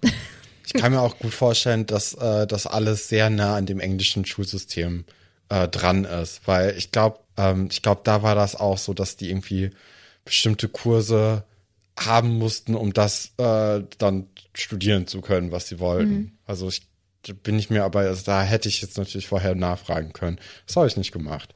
Ähm, genau, weil Umbridge sitzt ja mit in der Berufsberatung, was ich echt irgendwie unangenehm finde, weil äh, McGonagall ist ja Hauslehrerin, also ich sage jetzt mal sowas wie Vertrauenslehrerin und mit einer Person, mit der man ja irgendwie eine Art Beziehung hat, spricht man sicherlich ein bisschen offener über seine Berufswünsche, wobei er ja trotzdem raushaut, was er machen möchte. Ist schon lässig. Harry. Ich, Mhm. ich hätte da wahrscheinlich ein bisschen mehr rumgedruckst. Ja, und äh, genau, er wird dann eben, oder er wird gefragt, was er machen möchte und er sagt, er möchte gerne Auror werden. McGonagall geht dann ja auch darauf ein und erzählt ihm eben, was er machen soll und so und ähm, wird oder Umbridge versucht sie ja zu unterbrechen mit so einem kleinen Gehüsteln, äh, klappt halt nicht, deswegen ja, aber McGonagall richtig lässig, oder? Also ich finde sie insgesamt Ja. in diesem Gespräch eigentlich echt sau cool. Ja. Also ob das jetzt professionell ist, weiß ich nicht, aber kann man mit so einem Menschen wie Umbridge professionell umgehen, weiß ich auch nicht. Sie, genau, also McGonagall erklärt dann eben, welche Kurse Harry wählen müsste, also halt eigentlich alles bis auf ähm, Wahrsagen. ja und Alte Äh, Runen, Kräuterkunde. Arithmantik. Also er muss schon einiges nicht machen. Hagrids Unterricht äh, pflegemagischer Geschöpfe. Ja, genau, kommt auch nicht vor. Ja, aber halt Zaubertränke, was ich, also habe ich ja schon gesagt, ohne Gleichen ist schon eine Hausnummer. Schwierig, würde ich meinen.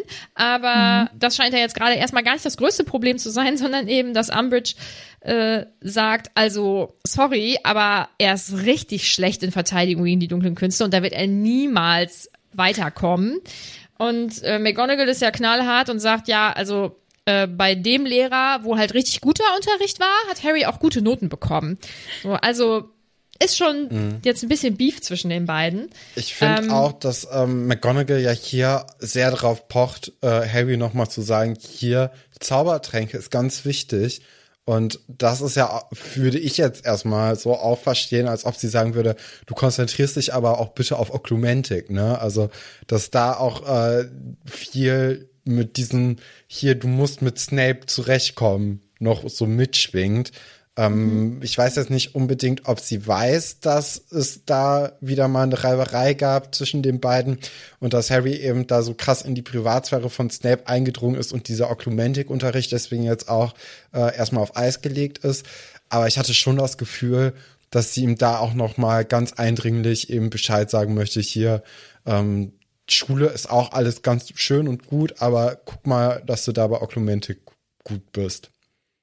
Ich persönlich glaube nicht, dass McGonagall von diesem Vorfall mit Oklumentik weiß, weil dafür kommt mir Snape oder kam mir auch in den Büchern zu verschlossen Minerva gegenüber vor.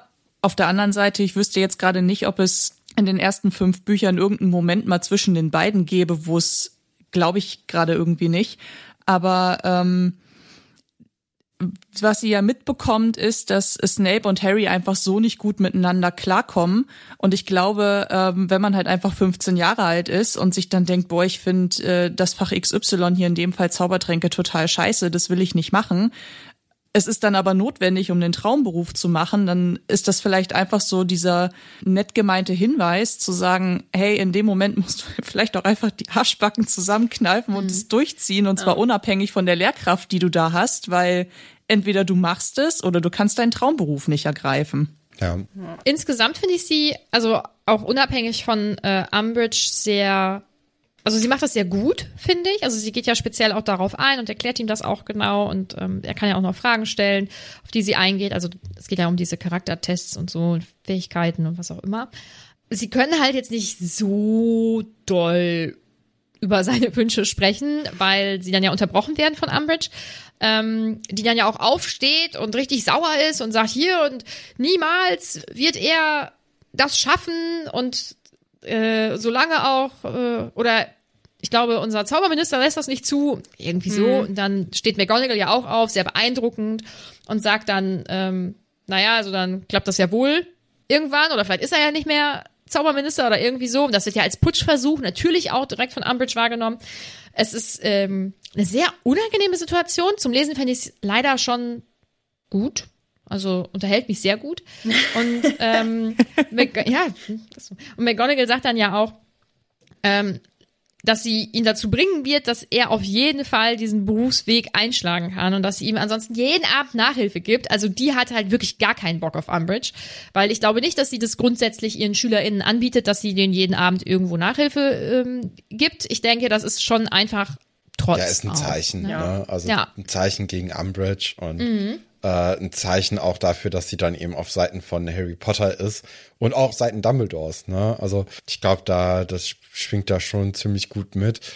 Find aber auch interessant, dass Dolores ihren Job als Untersekretärin, was ich, also ich weiß ja jetzt nicht, wie die Strukturen im Ministerium sind, aber ich finde jetzt Untersekretärin hört sich jetzt nicht unbedingt nach dem krass großen Job an. Äh, da könnte ich natürlich jetzt auch nicht falscher liegen, ne? Keine Ahnung. Aber ich habe jetzt so das Gefühl, dass da Dolores auch ihren Job irgendwie cooler findet, als er vielleicht in Wahrheit ist und sich irgendwie denkt, so, oh, das wollen jetzt alle haben. Ja, ich sehe es genau wie Stefan, genauso. Ich habe auch gesagt, was bildet die sich eigentlich auf ihren Job ein? Also so toll ist jetzt auch nicht, ne? Also vor allen Dingen, als ob McGonagall da irgendwie es auf sowas abgesehen hätte. Das, mhm. das, ne, das ist doch überhaupt nicht ihr, ihr Bier. Sie ist doch Vollblutlehrerin und sie wird doch bestimmt auch immer Lehrerin bleiben wollen. So dieses, nee, fühle ich auch gar nicht. Also, dass sie dann sagt, nee, sie wollen an meine Stelle sein, bestimmt. Und ich denke so, naja, oder vielleicht gleich Zaubereiministerin, ne? Wer weiß. Ja, eben. Boah, aber die leidet ja auch komplett unter Verfolgungswahn, ne? Ja. auch, ja. Wie habt ihr das eigentlich beim Lesen wahrgenommen? Durch diese Hüsteleien von Dolores, die ja die komplette Berufsberatung die ganze Zeit unterbrechen und dieses Wortgefecht, das zwischen Minerva und ihr dann ja entbricht, hatte ich beim Lesen das Gefühl, dass die Beratung, die eigentliche Beratung gar nicht richtig zu Ende gegangen ist, ja. weil mhm. ja Harry geht halt raus mit dem Versprechen, dass Minerva sagt, und wenn es das Letzte ist, was ich tue, ich werde dich zum Auro machen. Und ich denke so, geil, worth it. Hat er das jetzt hier schon erreicht. Ist erstmal so richtig den Gargamel gemacht, ne, so von wegen, und wenn es das Letzte ist, was ich tue. Ja. Ja, ist ja, so. aber es ist schon relativ ergebnislos. Ne? Also, ja. was heißt ergebnislos? Also er ist natürlich mit dieser Beratung rausgegangen, aber auch, also schon irgendwie. Ja. War jetzt nicht so ein sehr ähm, Harry-zentriertes Gespräch oder anders. Ja, aber das muss es ja auch eigentlich nicht sein. Also klar, bei einer Berufsberatung äh, wäre das schon irgendwie ganz schön, wenn es dann um ja. die Person geht, die da gerade beraten wird. Aber jetzt in diesem Harry Potter äh, Buchkosmos äh, finde ich das auch eigentlich mal ganz schön, dass da irgendwie auch mal links und rechts abseits von Harry es irgendwie einen Streit gibt, den man also mitbekommt. Ähm, mhm. weil das ja. Äh, hat ja noch mal ganz andere Möglichkeiten und unterhält ja auch noch mal ganz anders. Äh, vielleicht kann man zu Dolores noch mal kurz hier abschließend für diese Szene sagen, dass es eigentlich ganz gut ist, wenn man sich nicht nur über seinen Job definiert. Ähm, und wäre ja. ganz schön, wenn man irgendwie noch mal links und rechts selbst ein Hobby hat oder Sachen macht, die einem äh, gefallen, die nicht mit dem Job und mit der Arbeit zu tun haben. Weil ich glaube, das ist so mit ihr größtes Problem einfach. Ne? Also äh, alleine, also hätte die irgendein Hobby, hätte das ja schon mit diesem ganzen Nachsitzen gar nicht mehr so gut äh, hingehauen äh, bei ihr in diesem Buch. Deswegen, naja. Dann ist ja auch wieder Unterricht, in dem versucht Hermine dann die ganze Zeit Harry davon abzubringen, seinen Plan auszuführen, den wir jetzt bisher total äh, vernachlässigt haben. Äh, der lautete nämlich so, dass er eben in den Kamin bei Dolores reinsteichen äh, möchte, um dort dann eben mit Sirius äh, zu telefonieren. Und währenddessen werden dann die beiden Weasley-Zwillinge ein Ablenkungsmanöver im Ostflügel ja abhalten, wo man natürlich auch sehr gespannt ist ne, und äh, gespannt sein kann, was dann sich die beiden Zwillinge da ausdenken. Die haben ja eigentlich immer ganz gute Ideen gehabt und äh, so auch in diesem Buch. Wir erfahren ja, dass da irgendwie anscheinend ein Sumpf einfach äh, hingezaubert worden ist, der eben dann direkt nach dem ähm, nach der Verteidigung gegen die dunklen Künstlestunde losgeht und Harry nutzt halt die Zeit. Äh, er geht nicht zum Sumpf hin, nicht zu den Weasley-Zwillingen, sondern in das Büro von Umbridge, verschafft sich dann Zugang mit seinem Tarnumhang, mit seinem Messer, das er von Sirius geschenkt bekommen hat. Und ähm, ja, ist dann auch recht schnell dann im Kamin, was ja auch erstaunlich gut funktioniert. Vorher lesen wir ja nochmal, dass Hermine ihn eben eigentlich die ganze Zeit bearbeitet und versucht davon abzuhalten. Im Gegensatz zu Ron, der sich ja komplett raushält. Also ich glaube, man konnte jetzt eventuell schon raushören, was meine Meinung so dazu ist. Aber was ist denn, was ist denn eure Meinung dazu, dass er nichts sagt? Es ist typisch Ron. Mhm. es ist einfach typisch Ron. Er ist auch so ein bisschen der, der Sohn seines Vaters, ne? Weil ich finde, Arthur ist ja auch immer genauso. Der ist ja so, ach ja, hm, ja, okay, so hier die Nummer mit dem Auto oder so. Und da so von wegen, oh, und wie war's denn? So, ne? Das ist mhm. halt irgendwie, ja, aber ich glaube, äh, am Anfang hatten die ja auch richtig doll Beef, Ron und äh, Harry weil Harry so zickig war und so weiter die ganze Zeit, weil er sich so missverstanden fühlte und so weiter. Und ich glaube, dass Ron einfach super eingeschüchtert von der ganzen Geschichte ist und einfach das nicht wieder riskieren möchte, dass die sich jetzt wieder nicht mehr so gut verstehen. Deswegen mhm. ist er, mhm. glaube ich, einfach auch so, nee, komm, Hermine, lass doch einfach. Der, der ist gerade pubertär, lass ihn doch einfach so, ne? Lass, lass ihn machen.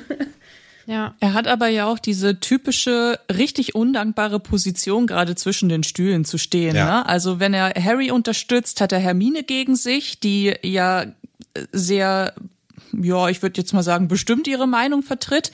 Und wenn sie halt äh, Hermine unterstützt, dann muss er das befürchten, Isa, was du gerade gesagt hast, dass es wieder Beef zwischen ihm und äh, seinem besten Freund gibt. Und deswegen geht er da, glaube ich, einfach den Weg des geringsten Widerstandes, er hebt die Hände und sagt, ey, also wenn er meint, dass er das tun muss, ja, dann wird er es wohl tun müssen und tut im Grunde genau das Richtige für Fred und George, die ja im Englischen oder im Deutschen werden sie es ja dann wohl auch sagen, gesprochen wie ein wahrer Freund und wahrer Weasley mhm. und fand ich schon ziemlich geil. Ja, ist schon wirklich sehr stark, diese ähm, Molly und Arthur äh, Beziehung, die ja auch irgendwie so ein bisschen zwischen ähm, Ron und Hermine dann nochmal neu kreiert und nachgeahmt wird. Also es ist ja wirklich oft Parallelen dazwischen, dass äh, Molly und Hermine immer große Moralvorstellung haben und äh, wenn es dann nicht so geht, wie sie sich das gerade irgendwie vorstellen oder wünschen, dann gibt es erstmal ein großes Trara und äh, andererseits hat man dann eben einen Arthur und einen Ron, die für jeden Spaß erstmal augenscheinlich zu haben sind. Und ähm, sobald es dann irgendwie Ärger gibt, verstecken die sich dann ganz schnell hinter Molly oder Hermine. Äh, Finde ich auch irgendwie problematisch, dass man das dann so hinstellt, dass dann die Frau diejenige ist, die da immer so ein bisschen unbequem ist und äh, der Mann ist dann immer der, der da ganz entspannt äh, sein kann und für alle anderen so als der Scherzkeks und so dargestellt wird. Ähm, ist auch, ja, ich finde das immer so ein bisschen schwierig, weil wenn Ron oder Arthur sich eben so sehr entspannen, dann zwingen sie ja quasi so den anderen diese Rolle auf und das, das ist, ja, ist ein mhm. bisschen vertrackt und ja, hätte ich mir vielleicht ein bisschen anders gewünscht. Bei Arthur und Molly sehe ich das auch so. Mhm. Bei Ron habe ich einfach gar nicht das Gefühl, dass er entspannt ist und sich zurücklehnt, sondern dass er eigentlich ähm, auf Hermines Seite ist, aber es Harry halt nicht sagen will. Ach so. Und deswegen, also ich habe da halt dann wieder so ein bisschen diese erwachsenen Maßstäbe, was ja, ja. albern ist, weil das sind Teenager und ich glaube, ähm, ich hätte das mit 15 oder 16 vielleicht auch so gemacht, keine Ahnung. Wo ich vielleicht, vielleicht wäre ich auch wirklich so eine nervige Hermine gewesen. Aber ähm, das sind halt Teenager, die sind in sich noch nicht so gefestigt und sowas, deswegen ist es auf jeden Fall nachvollziehbar, dass er das macht, aber es ärgert mich trotzdem, wenn ich das lese, weil ich denke, sag doch, was du denkst. Dafür ist man ja vielleicht auch befreundet und das, was Harry macht, ist ja jetzt nicht so, keine Ahnung, ich muss meinen Freundinnen nicht sagen, also sorry, aber ich finde, äh, die Farbe Blau steht dir gar nicht, du solltest dir keine blauen Oberteile kaufen, weil das ist völlig irrelevant. Aber das, was er da jetzt machen möchte, ist ja schon eine sehr große und sehr wichtige Sache.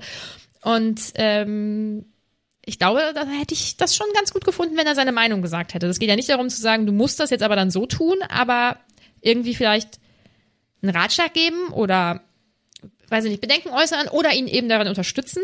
Ich hätte es schon mhm. cool gefunden, wenn er was gesagt hätte, aber er tut's ja nicht. Und ja. Harry macht ja wahrscheinlich sowieso am Ende dann, was er für richtig hält. Geht ja hier auch gut aus, also von daher alles gut.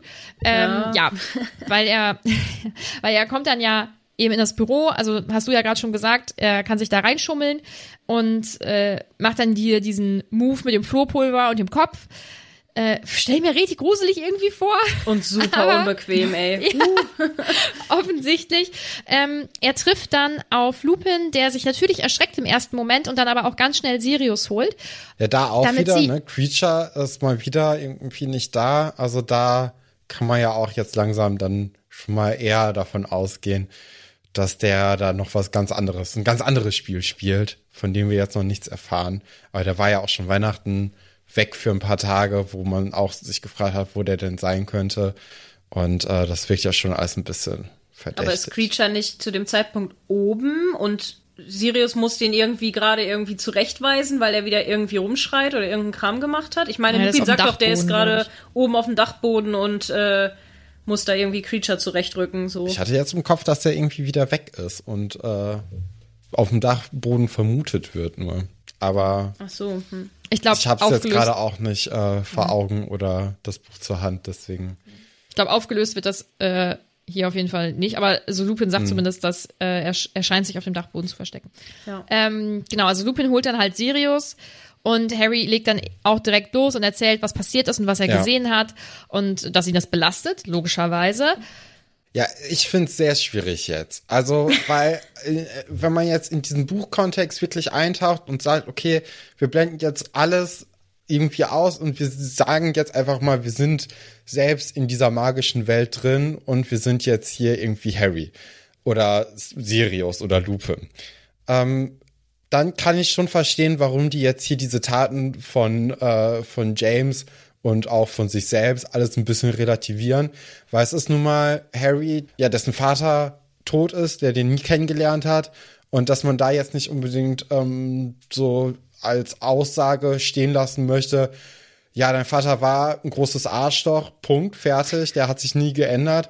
Das kann man ja schon nachvollziehen. Es ist jetzt mhm. aber so, dass wir halt nun mal nicht in diesem Kosmos leben, in diesem Universum, sondern wir sind halt Leute, die ein Buch lesen und zwar ein Kinder- und Jugendbuch. Und da jetzt dieses Mobbing so zu relativieren, finde ich schwierig. Ich finde das ziemlich falsch eigentlich. Und das ist halt so eine Problematik, die ja auch schon bei dieser ganzen BFR-Geschichte äh, aufgemacht wurde, dass man sich da irgendwie so ein großes Thema und auch ein äh, sehr hartes und unangenehmes Thema irgendwie ausgewählt hat, das jetzt hier zu porträtieren.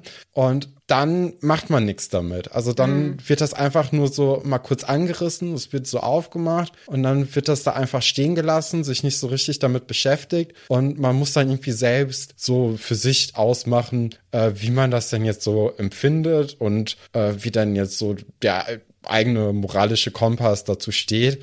Und das ist einfach bei so einem Kinder- und Jugendbuch, auch wenn das jetzt irgendwie im fünften Band ist und da sind die Kinder dann vielleicht schon älter, aber dann ist trotzdem falsch. Also das, nee, das ist es nicht, weil die Aussage ist halt von dieser Geschichte, wenn man beliebt ist und von allen anderen Leuten beneidet wird, dann kann man schon mal jemanden sich rauspicken und auf den eindreschen irgendwie verbal mhm. oder auch physisch. Und das ist halt einfach schlecht und das und gefällt mir nicht. Ich finde das spannend, dass du das sagst, weil ich habe das nie so gelesen, sondern ich habe das immer gelesen und bin dann aus diesem Kapitel, sage ich mal, rausgegangen und habe gedacht, boah, es ist so scheiße von denen. Also ähm, es war äh, scheiße von James und Sirius ähm, Snape zu verhexen oder auch öffentlich zu quälen. Und das war für mich halt so klar Mhm. und auch ich bin da auch rausgegangen und habe immer gedacht, Harry hält ja auch ge- dagegen und sagt, ja, ich bin jetzt auch 15, ist jetzt auch nicht okay und oder ich finde es auch total kacke oder ähm, fragt ja auch, warum äh, seine Mutter seinen Vater denn überhaupt geheiratet hat und ich finde, also ich habe das halt gelesen und ähm, ich habe das hier auch gerade aufgeschlagen und da steht irgendwie hier James hat ihn nicht zu ihren Verabredungen mitgenommen und ihn vor ihr verhext, verstehst du? Und das lese ich halt und denke, ja cool, also hat er sich halt überhaupt nicht geändert.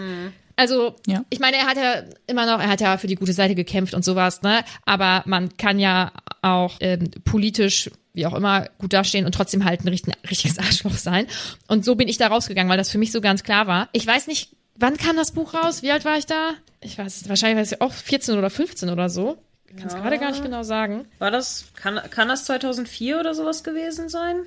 Ja, 2004 oder 5 vielleicht sogar, dass man da versucht hat, das Jahr mit dem mit der Bandanzahl irgendwie zu koppeln. Oh, 2003. Okay, da war ich doch noch relativ jung. 2003. Ja, 13. Echt? Ja, war ich da.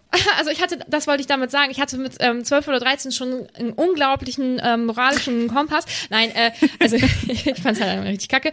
Aber ähm, da war ich dann vielleicht auch schon alt genug, um das einzu einzuordnen, aber klar, wenn man das vielleicht mit neun liest oder so, oder ich kann, ich kann das alterstechnisch nicht gut einschätzen, dann ist das vielleicht echt nicht so leicht, das einzuordnen. Ich glaube, ne? es liegt auch so ein bisschen dran, in welcher äh, Situation man das gerade liest und aufnimmt. Weil wenn man selbst in der Situation ist, dass man da irgendwie gemobbt wird zu der Zeit und das dann liest, dann kann ich mir schon vorstellen, dass man dann sehr, sehr schnell sich selbst die Schuld gibt, weil man liest ja hier auch dann so, ja, hier, äh, der war einfach bis in die Nase in äh, den dunklen Künsten drin und da wird einem ja schon so ein bisschen die Schuld auf Snape abgeworfen.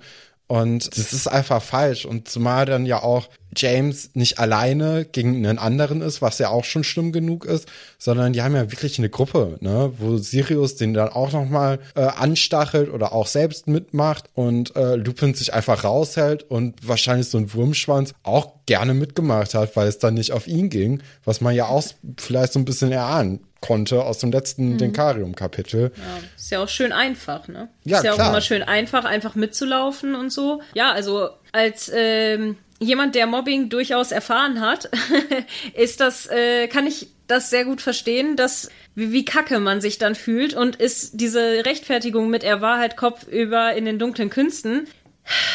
Weiß ich nicht, ne? Schwierig. Kann man das auch, vor allen Dingen, wo ist da auch die Korrelation? Hat er sich vielleicht dafür interessiert, auch um sich vielleicht wehren zu können und so weiter? Das ist halt auch so ein bisschen das Ding, weil der wird ja bestimmt nicht als Kleinkind angefangen haben, oh geil, Avada Kedavra, das finde ich cool, das lerne ich mal, ne? So, das ist halt so eine Sache.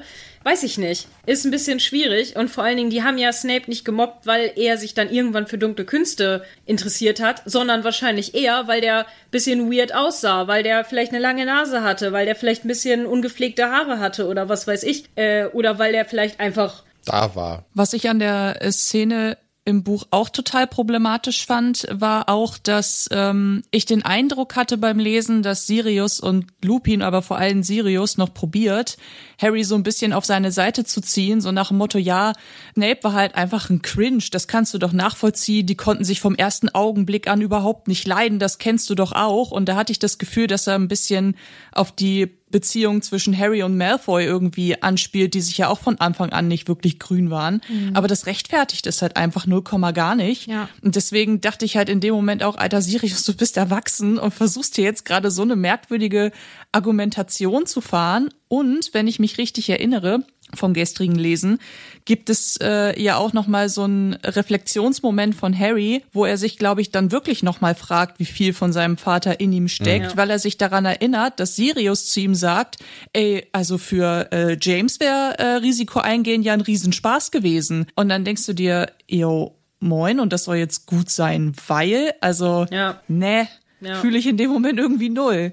Das ist ein schwieriges Kapitel, ist eine schwierige Storyline und ähm, war damals schon falsch und ist heute immer noch falsch. Also äh, ich glaube, darauf können wir uns ziemlich gut einigen. Mhm. Und ich finde auch dadurch, du meintest ja letzte Woche, Nadine, äh, dass du James dadurch überhaupt nicht äh, gerne mochtest mehr und da ab dem Moment dann den auch hast fallen lassen. Und ich finde, ähm, auch bei Sirius und äh, Lupin kann man da auch schon in die Richtung gehen.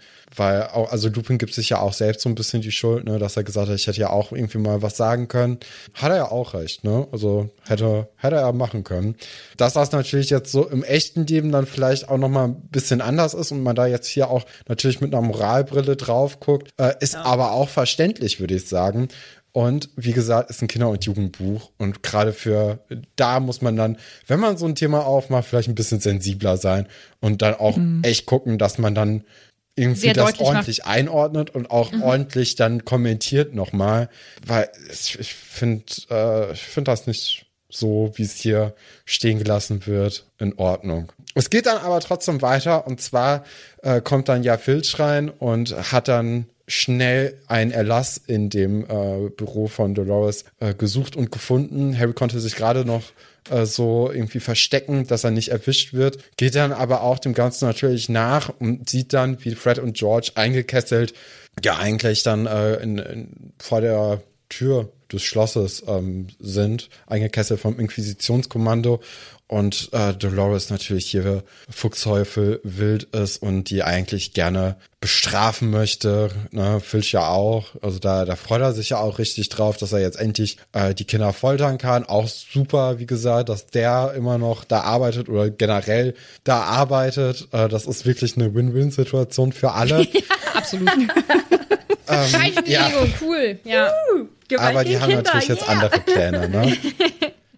Oh, ja. Katastrophe. Der Moment löst sich ja relativ schnell auf, weil ja. ähm, die beiden, also Umbridge will sie halt fertig machen, fühle ich auch. Und die zwei ähm, zaubern dann eben ihre Besen her und düsen dann ab. Richtig lässig. Und äh, geben Peeves dann noch eine Anweisung, die ja, ja. also auf die er sehr positiv reagiert, nämlich, dass er äh, Umbridge das Leben zur Hölle machen soll. Also gute Beziehung zwischen den dreien, finde ich sehr spannend.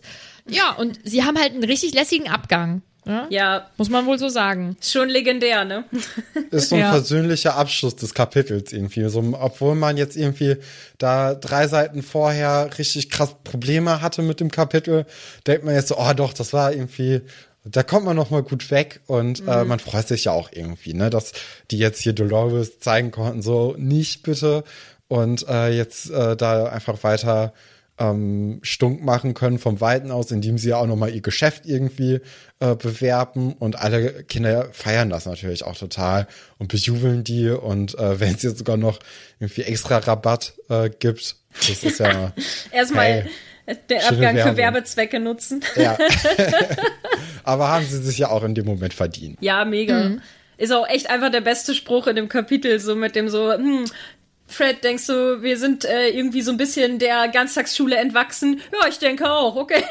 ne? Mhm. Ja, eines meiner Lieblingszitate ja. aus dem Kapitel, muss ich sagen. Auf jeden Fall, das ist so, hm, ich glaube, wir sind da mal weg, ja. Ich sehe uns ja. hier nicht mehr so. ja. Also dieses Aber andererseits bei Gewalt und Peitschen gegen Kinder würde ich mich da auch nicht mehr so sehen, ehrlich gesagt. Ja, ey, das ist, äh da würde ich auch ganz viele Eltern auf der Fußmatte sehen, ehrlicherweise. Weil äh, ja. Wo, wo ist denn Mr. Malfoy? Der ist doch sonst ja. auch immer am Start. ja, ja, schwierig, schwierig. Also ein Wechselbad der Gefühle, dieses Kapitel. Wir haben auch, obwohl ich, ich habe es ja vergessen, muss ich gestehen. Ich habe den Fragesticker vergessen, deswegen musste ich ihn heute Morgen noch posten. Ähm, dafür haben wir ganz schön viele Fragen und Anmerkungen bekommen die ich jetzt mal kurz vorlese. Franzi möchte wissen, was wäre dein Traum, Traumjob in der Zaubererwelt? Ich glaube, dass wir da schon mal irgendwann drüber gesprochen haben, Stefan. Ja. Bin ich mir ziemlich sicher. Ich habe bestimmt auch was anderes gesagt als jetzt. Aber jetzt denke ich, also der Tagesprophet ist jetzt aktuell ja irgendwie nicht so cool, aber allgemein ist es bestimmt mega spannend, bei einer magischen Zeitung zu arbeiten, weil man ja allen möglichen Kram mitbekommt. Mhm. Und das sind ja wirklich bestimmt sehr wirre Sachen, die da teilweise ähm, geschrieben werden. Also bei einem äh, nicht so schlimmen Tagespropheten, glaube ich, würde ich mich schon sehen. Beim Klitterer? Ja, genau. Da würde ich mich überhaupt gar nicht sehen. In der Hexenwoche. Aber In der Hexenwoche. Ja, Hexenwoche Geil. vielleicht. Ja. Oh, oh, ich würde die Promi-News sch- Promi-News schreiben. Oh, ähm, ich glaube, ich würde wirklich so diese Promi-Sachen schreiben. Oder ich hätte so eine lustige Kolumne oder so, glaube ich. Ja, klar. Ich glaube, Mona auch. Ja, Oder? unter anderem. Lustigerweise haben äh, Isa und ich im Vorfeld uns schon mal darüber unterhalten. Und ähm, wir sind zu dem Ergebnis gekommen, dass ich eigentlich auch ganz gut eine Lehrkraft in Hogwarts für alte Runen sein könnte. Ja. Weil das, äh, das wisst ihr nicht. Bevor ich äh, Copywriterin wurde, habe ich auch an der äh, Uni einen Lehrauftrag gehabt. Oh, cool. Für mein Fach. Ja, und äh, sie war Mediavistin, das muss man dazu Ah. sagen. Das heißt, sie hat äh, Na, ich bin. Oder du bist Mediavistin, genau, mit Abschluss und allem. Deswegen äh, ist das ziemlich cool. Und ich habe so gesagt, ja, Mona, ich sehe dich da, alte Runen, geil. Vielleicht äh, für alle, die nicht wissen, was Mediavistik ist, das ist äh, die Erforschung mittelalterlicher Erzählliteratur. Oh, cool. Und du, Isa? Ja, also ich äh, bin super langweilig. Ich würde das machen, was ich jetzt auch mache. Ich wäre Zaubertrank Potions Master oder sowas. Cool. Ja, also ich glaube, ich würde einfach richtig viel mit Zaubertränken. Entweder hätte ich einen coolen, verrückten Laden in der Winkelgasse oder irgendwo oder in Hogsmeade oder so. Oder ich glaube, Lehrer wäre ich nicht, weil äh, ich bin sehr, sehr, sehr, sehr, sehr, sehr schlecht mit Leuten und Leuten was beibringen.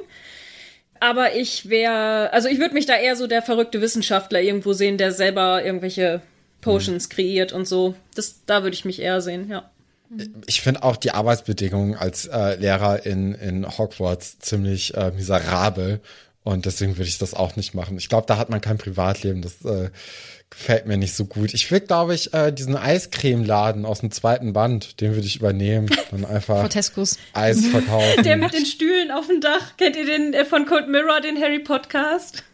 Das Ja, aber der ich- 5 Minuten Harry Podcast, der ist so gut. Ich liebe ihn so sehr. Vor allem die Stelle, Ja. vor allem die Stelle. Eis, Eis, Eis, Eis, Eis, Eis. Oh, ich glaube, da kann ich mich gar nicht mehr dran erinnern, weil das war ja, obwohl, ach, das muss, doch, das muss ja relativ zu Beginn gewesen sein, ne? Ja, das Oder? ist ziemlich am Anfang, Ja. das Winkelgassen-Kapitel. Da sitzt da so eine Hexe, die am Eis essen ist, dann guckt sie in die Kamera und dann, Eis, Eis, Eis, Eis, ich bin ein Bild, ich bin im Bild. Geil. Ich liebe ja, das so stimmt. sehr. Ah. Caroline möchte wissen, wie hättet ihr als Professor McGonagall auf Umbridge reagiert? Genau so. Ja, Ja, ich Genau glaube so. auch. so wie Minerva eigentlich. Ja. Ich glaube, ich hätte es nicht so schlau hinbekommen wie sie. Ich glaube, ich wäre wirklich sehr wütend geworden. Ja, man, man stellt Ja. sich ja auch immer schön im Ideal vor, ne? Also Mhm. deswegen würde man dann. Ja. Boah, ich Ah, habe ich bin aber schon auch schlagfertig. Wenn ich Leute echt nicht leiden kann, dann kann ich die wirklich sehr gut durch die Blume auch beleidigen, und dass sie nachher denken so, Alter, ne, so, also da bin ich schon gut drin. Ja, werde ich mir mal den Schnitt ganz besonders gut anhören, dann, was hier gesagt wurde. Ja, aber nee, auf dem, äh, auf dem Heimweg äh, habe ich eine Diskussion in meinem Kopf geführt, die halt definitiv niemals in meinem Leben vorkommen wird. Aber ich habe sie geführt, da war ich auch extrem schlagfertig.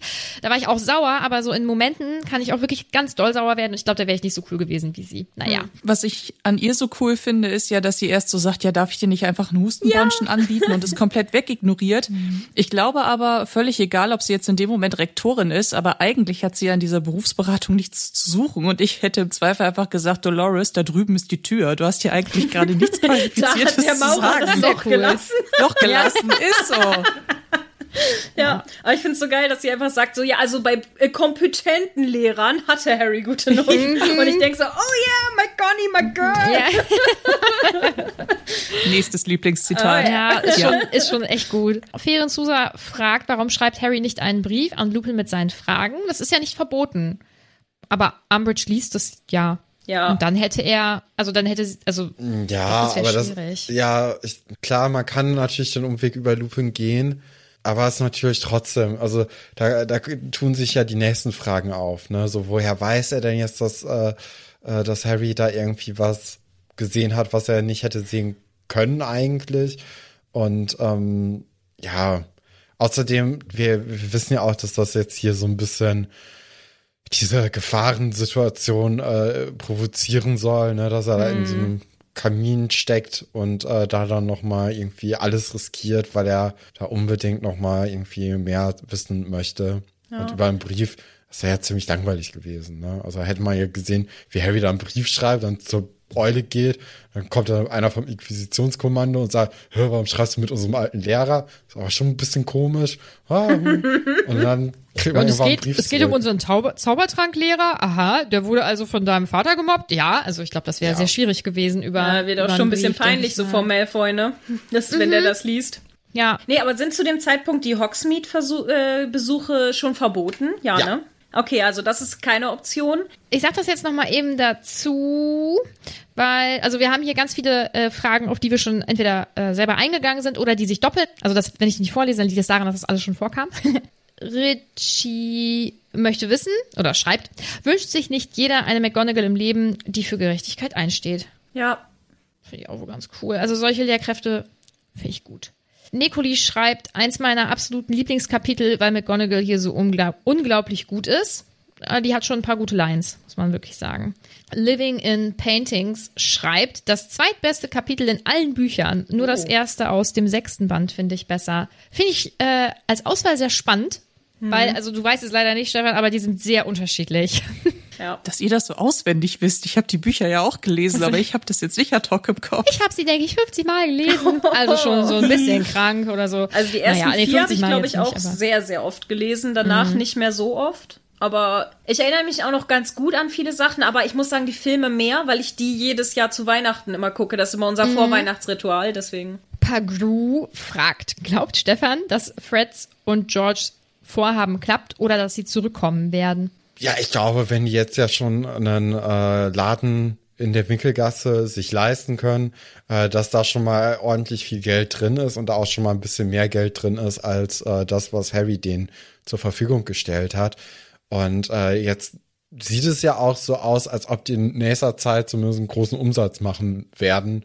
Ähm, dadurch, dass da, ich glaube, alle Kinder da schon hinterher sind, jetzt hier im Schloss ein bisschen Unruhe zu stiften. Also ich, ich glaube, es wird schon eine lustige Zeit in der nächsten Zeit werden für die Kinder und äh, für Fred und George wird es eine goldene Nase geben in den nächsten Tagen. Steffi schreibt, und das zu Recht, ihr müsst jetzt alle mit dran denken. Huhu, Nadine. Denkst du auch an den Erinner mich-Kanal auf Discord? Ja, klar. Da habe ich letztes Mal nämlich einfach null dran gedacht. Ah, ätzend, ja. Also ihr müsst jetzt gleich mit dran denken, wenn wir hier mit Instagram durch sind, dass das auch noch kommt. Okay. Möbius schreibt, mein Studium läuft momentan so schlecht, da ist euer Podcast immer die beste Ablenkung.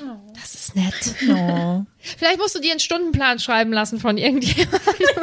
damit das, oh Mann. Aber es ist sehr nett, dass du das schreibst und das freut uns ganz doll. Patrick möchte wissen, wie stellt sich Stefan die kommenden und vergangenen Zack-Prüfungen vor?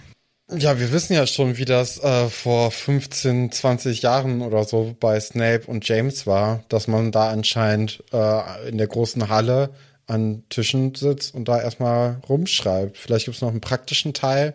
Wurde ja auch schon in den Büchern angekündigt, dass eben die Kinder in Verteidigung gegen die dunklen Künste dann wohl erst im praktischen Teil der Prüfung äh, praktisch irgendwie das ausprobieren können, was sie jetzt in dem Jahr nicht gelernt haben. Von daher, dass man da irgendwie so zwei Teile hat, einmal schriftlich, einmal praktisch. Wir werden sehen. Henrik, den wir ja zu Beginn erwähnt haben, weil er uns auf Steady unterstützt, hat geschrieben, dass das sein liebstes Kapitel in Teil 5 ist. Ich glaube, deswegen hat er passend dazu das Steady- Steady-Abo abgeschlossen. Das finde ich richtig lieb. Ich merke schon, wir haben Ähm. schon die, das coolste Kapitel abgekriegt hier, um zu Gast zu sein. Voll gut. Voll beliebt. Ja, oder? Ich auch. Henrik möchte wissen, glaubt ihr, Harry kriegt ein ohnegleichen in den Zau also in Zaubertränke und kann nächstes Jahr weitermachen? Ich glaube nicht, aber ich glaube, dass Dumbledore das schon regeln wird. Ich glaube, da wird viel unter der Hand dann bei, also bei Harry gab es ja schon in der Vergangenheit öfters mal irgendwie so die Momente, wo die schulischen Leistungen jetzt nicht so richtig gut waren, aber dadurch, dass er da links und rechts noch so ein paar Sidequests hatte, hat dann Dumbledore ja dann doch schon mal gesagt, hier, Sirius, ähm, nee, nicht Sirius, Severus, äh, mach mal was, dreh mal was für den Jungen. Äh, also da wird schon viel gemurkst, glaube ich, insgesamt. Wir mach mal sind sehr gespannt. so, ähm, Discord, ist ja klar, habe ich dran gedacht, völlig selbstständig, gar kein Problem. Steffi schreibt, mich hat das letzte Kapitel ja schon sehr aufgeregt, aber diese lahmen Ausreden jetzt aller, ja, war jetzt nicht so dolle, aber wir waren jung und so weiter, vor allem gerade auch von Lupin, den ich eigentlich gerne mögen würde, machen es für mich nochmal schlimmer. Ja, das passt es gut zusammen. Ja, das sind die Fragen und Anmerkungen. Dann kommen wir schon zu Top und Flop. Ja, was ist äh, bei euch Top und Flop? Mona, fang doch mal gerne an. Was ist dein äh, Top-Charakter hier? Boah, also ich finde beides. Am Anfang habe ich noch gesagt, das ist ja irgendwie voll leicht mit der Flop-Figur. Ja. Aber ich, äh, ich muss äh, meiner Petmos Podcast-Manier treu bleiben und sagen, schwierig. schwierig. Also ich muss sagen, dass mir, äh, ich fange mit Top an, dass mir in dem Kapitel, auch wenn sie gar nicht so lange vorkommt, aber mir gefällt äh, Ginny wahnsinnig mhm. gut. Einfach äh, diese Szene in der Bibliothek mag ich einfach ja. sehr dass ähm, sie Harry auch Mut zuspricht in den Dingen. Also sie hat auch eines meiner Lieblingszitate verbrochen in diesem Kapitel, weil sie halt auch sagt, hey, die Sache mit Fred und George aufzuwachsen ist einfach, dass du irgendwann glaubst, dass du alles erreichen kannst, wenn du nur genügend, genügend Nerven oder genügend Kraft und Geduld mitbringst. Ob das so stimmt, sei mal so dahingestellt, aber in dem Moment, als ich es gelesen habe, weiß ich nicht. Äh, äh, fand ich es ganz cool. Mir gefällt natürlich auch Minerva. Also es äh, vielleicht auch, weil ich äh, Maggie alias äh, Violet aus Downton Abbey ja, sehen muss. Hab ich gar nicht drüber nachgedacht. So, Stimmt. Ja. Mona, so du diese, musst dich entscheiden. Diese, ja, ich weiß. Aber ich glaube, es ist tatsächlich Minerva, die mir am besten gefällt. Und die Flop-Figur finde ich jetzt gerade, wo wir über alles geredet haben, richtig schwierig. Denn als ich den fünften Band gelesen habe, muss ich sagen, ähm, keine Figur hatte mir beim Lesen bisher so viel Hass ausgelöst wie Dolores Umbridge. Und deswegen eigentlich müsste ich sie per se wählen, wenn, wenn ich so das ganze Buch betrachte. In dem einzelnen Kapitel, so vom Lesen her, finde ich aber auch zwischenzeitlich Hermine sehr anstrengend, auch wenn sie es sehr gut meint. Und diese ganze Geschichte mit äh, Sirius und Lupin ist halt auch einfach sau schwierig. Na, ich nehme jetzt einfach mal Dolores. Damit kann man nichts falsch machen, das ist ja. okay. Nee, ist ja. so. Wirklich ähm, Ich würde mich mal ganz kurz beim Top einklinken, weil du äh, ja. meinen Top angesprochen hast. Also es ist Ginny. Ah, okay. Ich habe Ginny gewählt. Mhm. Also auch äh, ich habe auch hin und her geschwankt und ich habe mich letztendlich dann für Ginny entschieden, weil sie ja nun mal sich so verhalten hat, wie sie sich verhalten hat, aber weil das äh, in dem Kapitel halt so heraussticht. Also McGonagall ist halt äh, immer so ziemlich durchgehend cool so. Und bei Ginny kommt das jetzt so heraus und deswegen habe ich sie genommen. Und Flop? Weiß nicht, möchte jemand anderes noch kurz was sagen? also bei mir ist auf jeden Fall mein Top ist McGonny, weil äh, die ich ich lieb die halt, äh, ich lieb die voll. Und äh, äh, mein Flop ist tatsächlich Snape. Äh, weil ich das so unprofessionell und so kacke finde, dass er diesen Zaubertrank runterwirft. Das ist so albern. Vor allen Dingen, weil in dem, äh, in dem Kapitel davor hatten die quasi, also es ist natürlich sehr blöd gewesen und blöd gelaufen und so, aber die hätten quasi durch diese ganze Oklumentik-Geschichte und so, hätten die so einen Bonding-Moment haben können, ne? Harry und Snape, wo die sich vielleicht besser hätten verstehen können, weil Harry halt mehr Insight für ihn kriegt und so weiter und andersrum.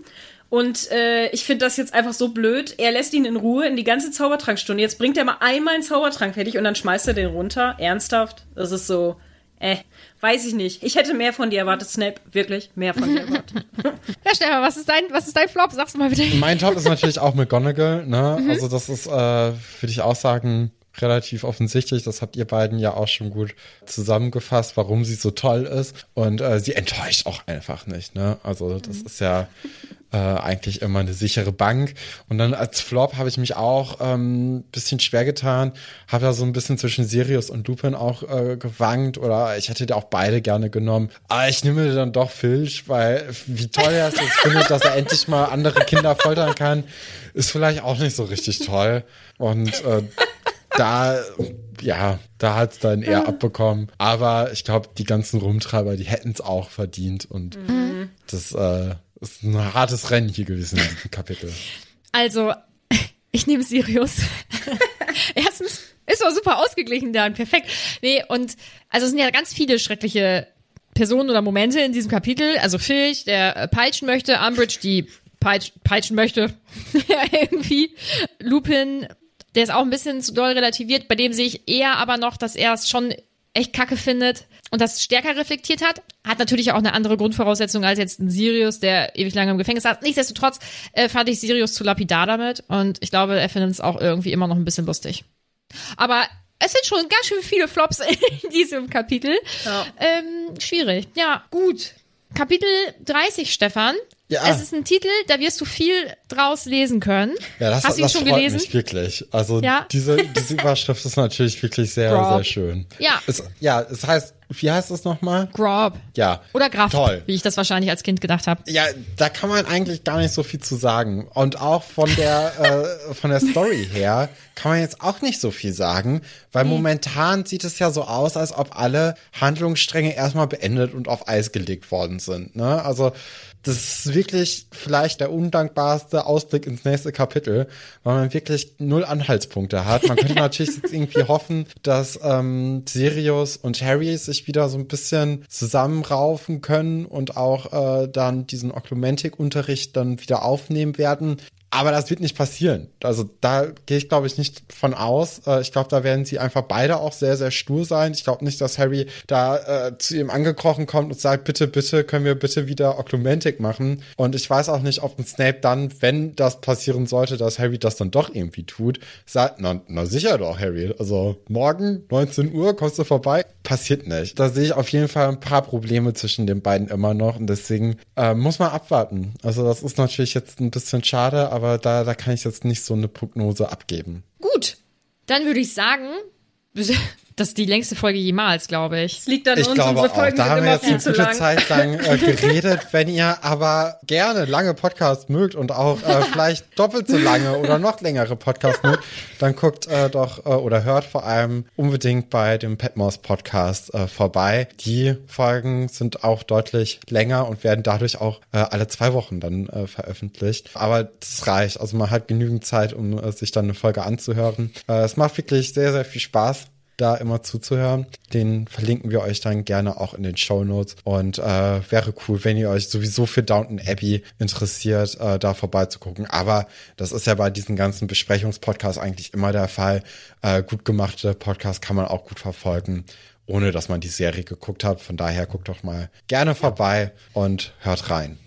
Oder man denkt sich, okay, das hört sich ganz spannend an, ich fange jetzt an damit. Genau, auch wenn ich das So. mal als alte Leute-Sendung äh, abgetan habe, äh, das äh, hat mich ja auch nicht dran gehindert, das mir anzugucken und ich Ja. habe es auch gut gefunden. Ey, meine Mutti hat es durchgesuchtet. Ja, Ja, ich ja, das macht jetzt das Argument nicht besser mit der alten Leute-Serie. Aber das ist mir dazu eingefallen. Ich empfehle ja auch auf jeden Fall nochmal den Podcast, weil ich glaube, das habe ich gar nicht gemacht. Ja, genau. Hört auf jeden Fall bei den beiden mal rein. Ihr könnt natürlich auch bei uns reinhören. Das wisst ihr ja. Ihr könnt uns überall folgen, wo man uns folgen kann. Ihr könnt uns gerne auf Stay unterstützen, wenn ihr das wollt. Kommt auf unseren Discord. Da ist immer schön was los. Da sind sehr viele nette Menschen, muss ich sagen. Hm, Wenn ihr Zeit und Lust habt, könnt ihr uns natürlich auch gerne bewerten. Weil das wäre richtig cool. Und ansonsten hören wir uns nächste Woche. Bleib Patrick.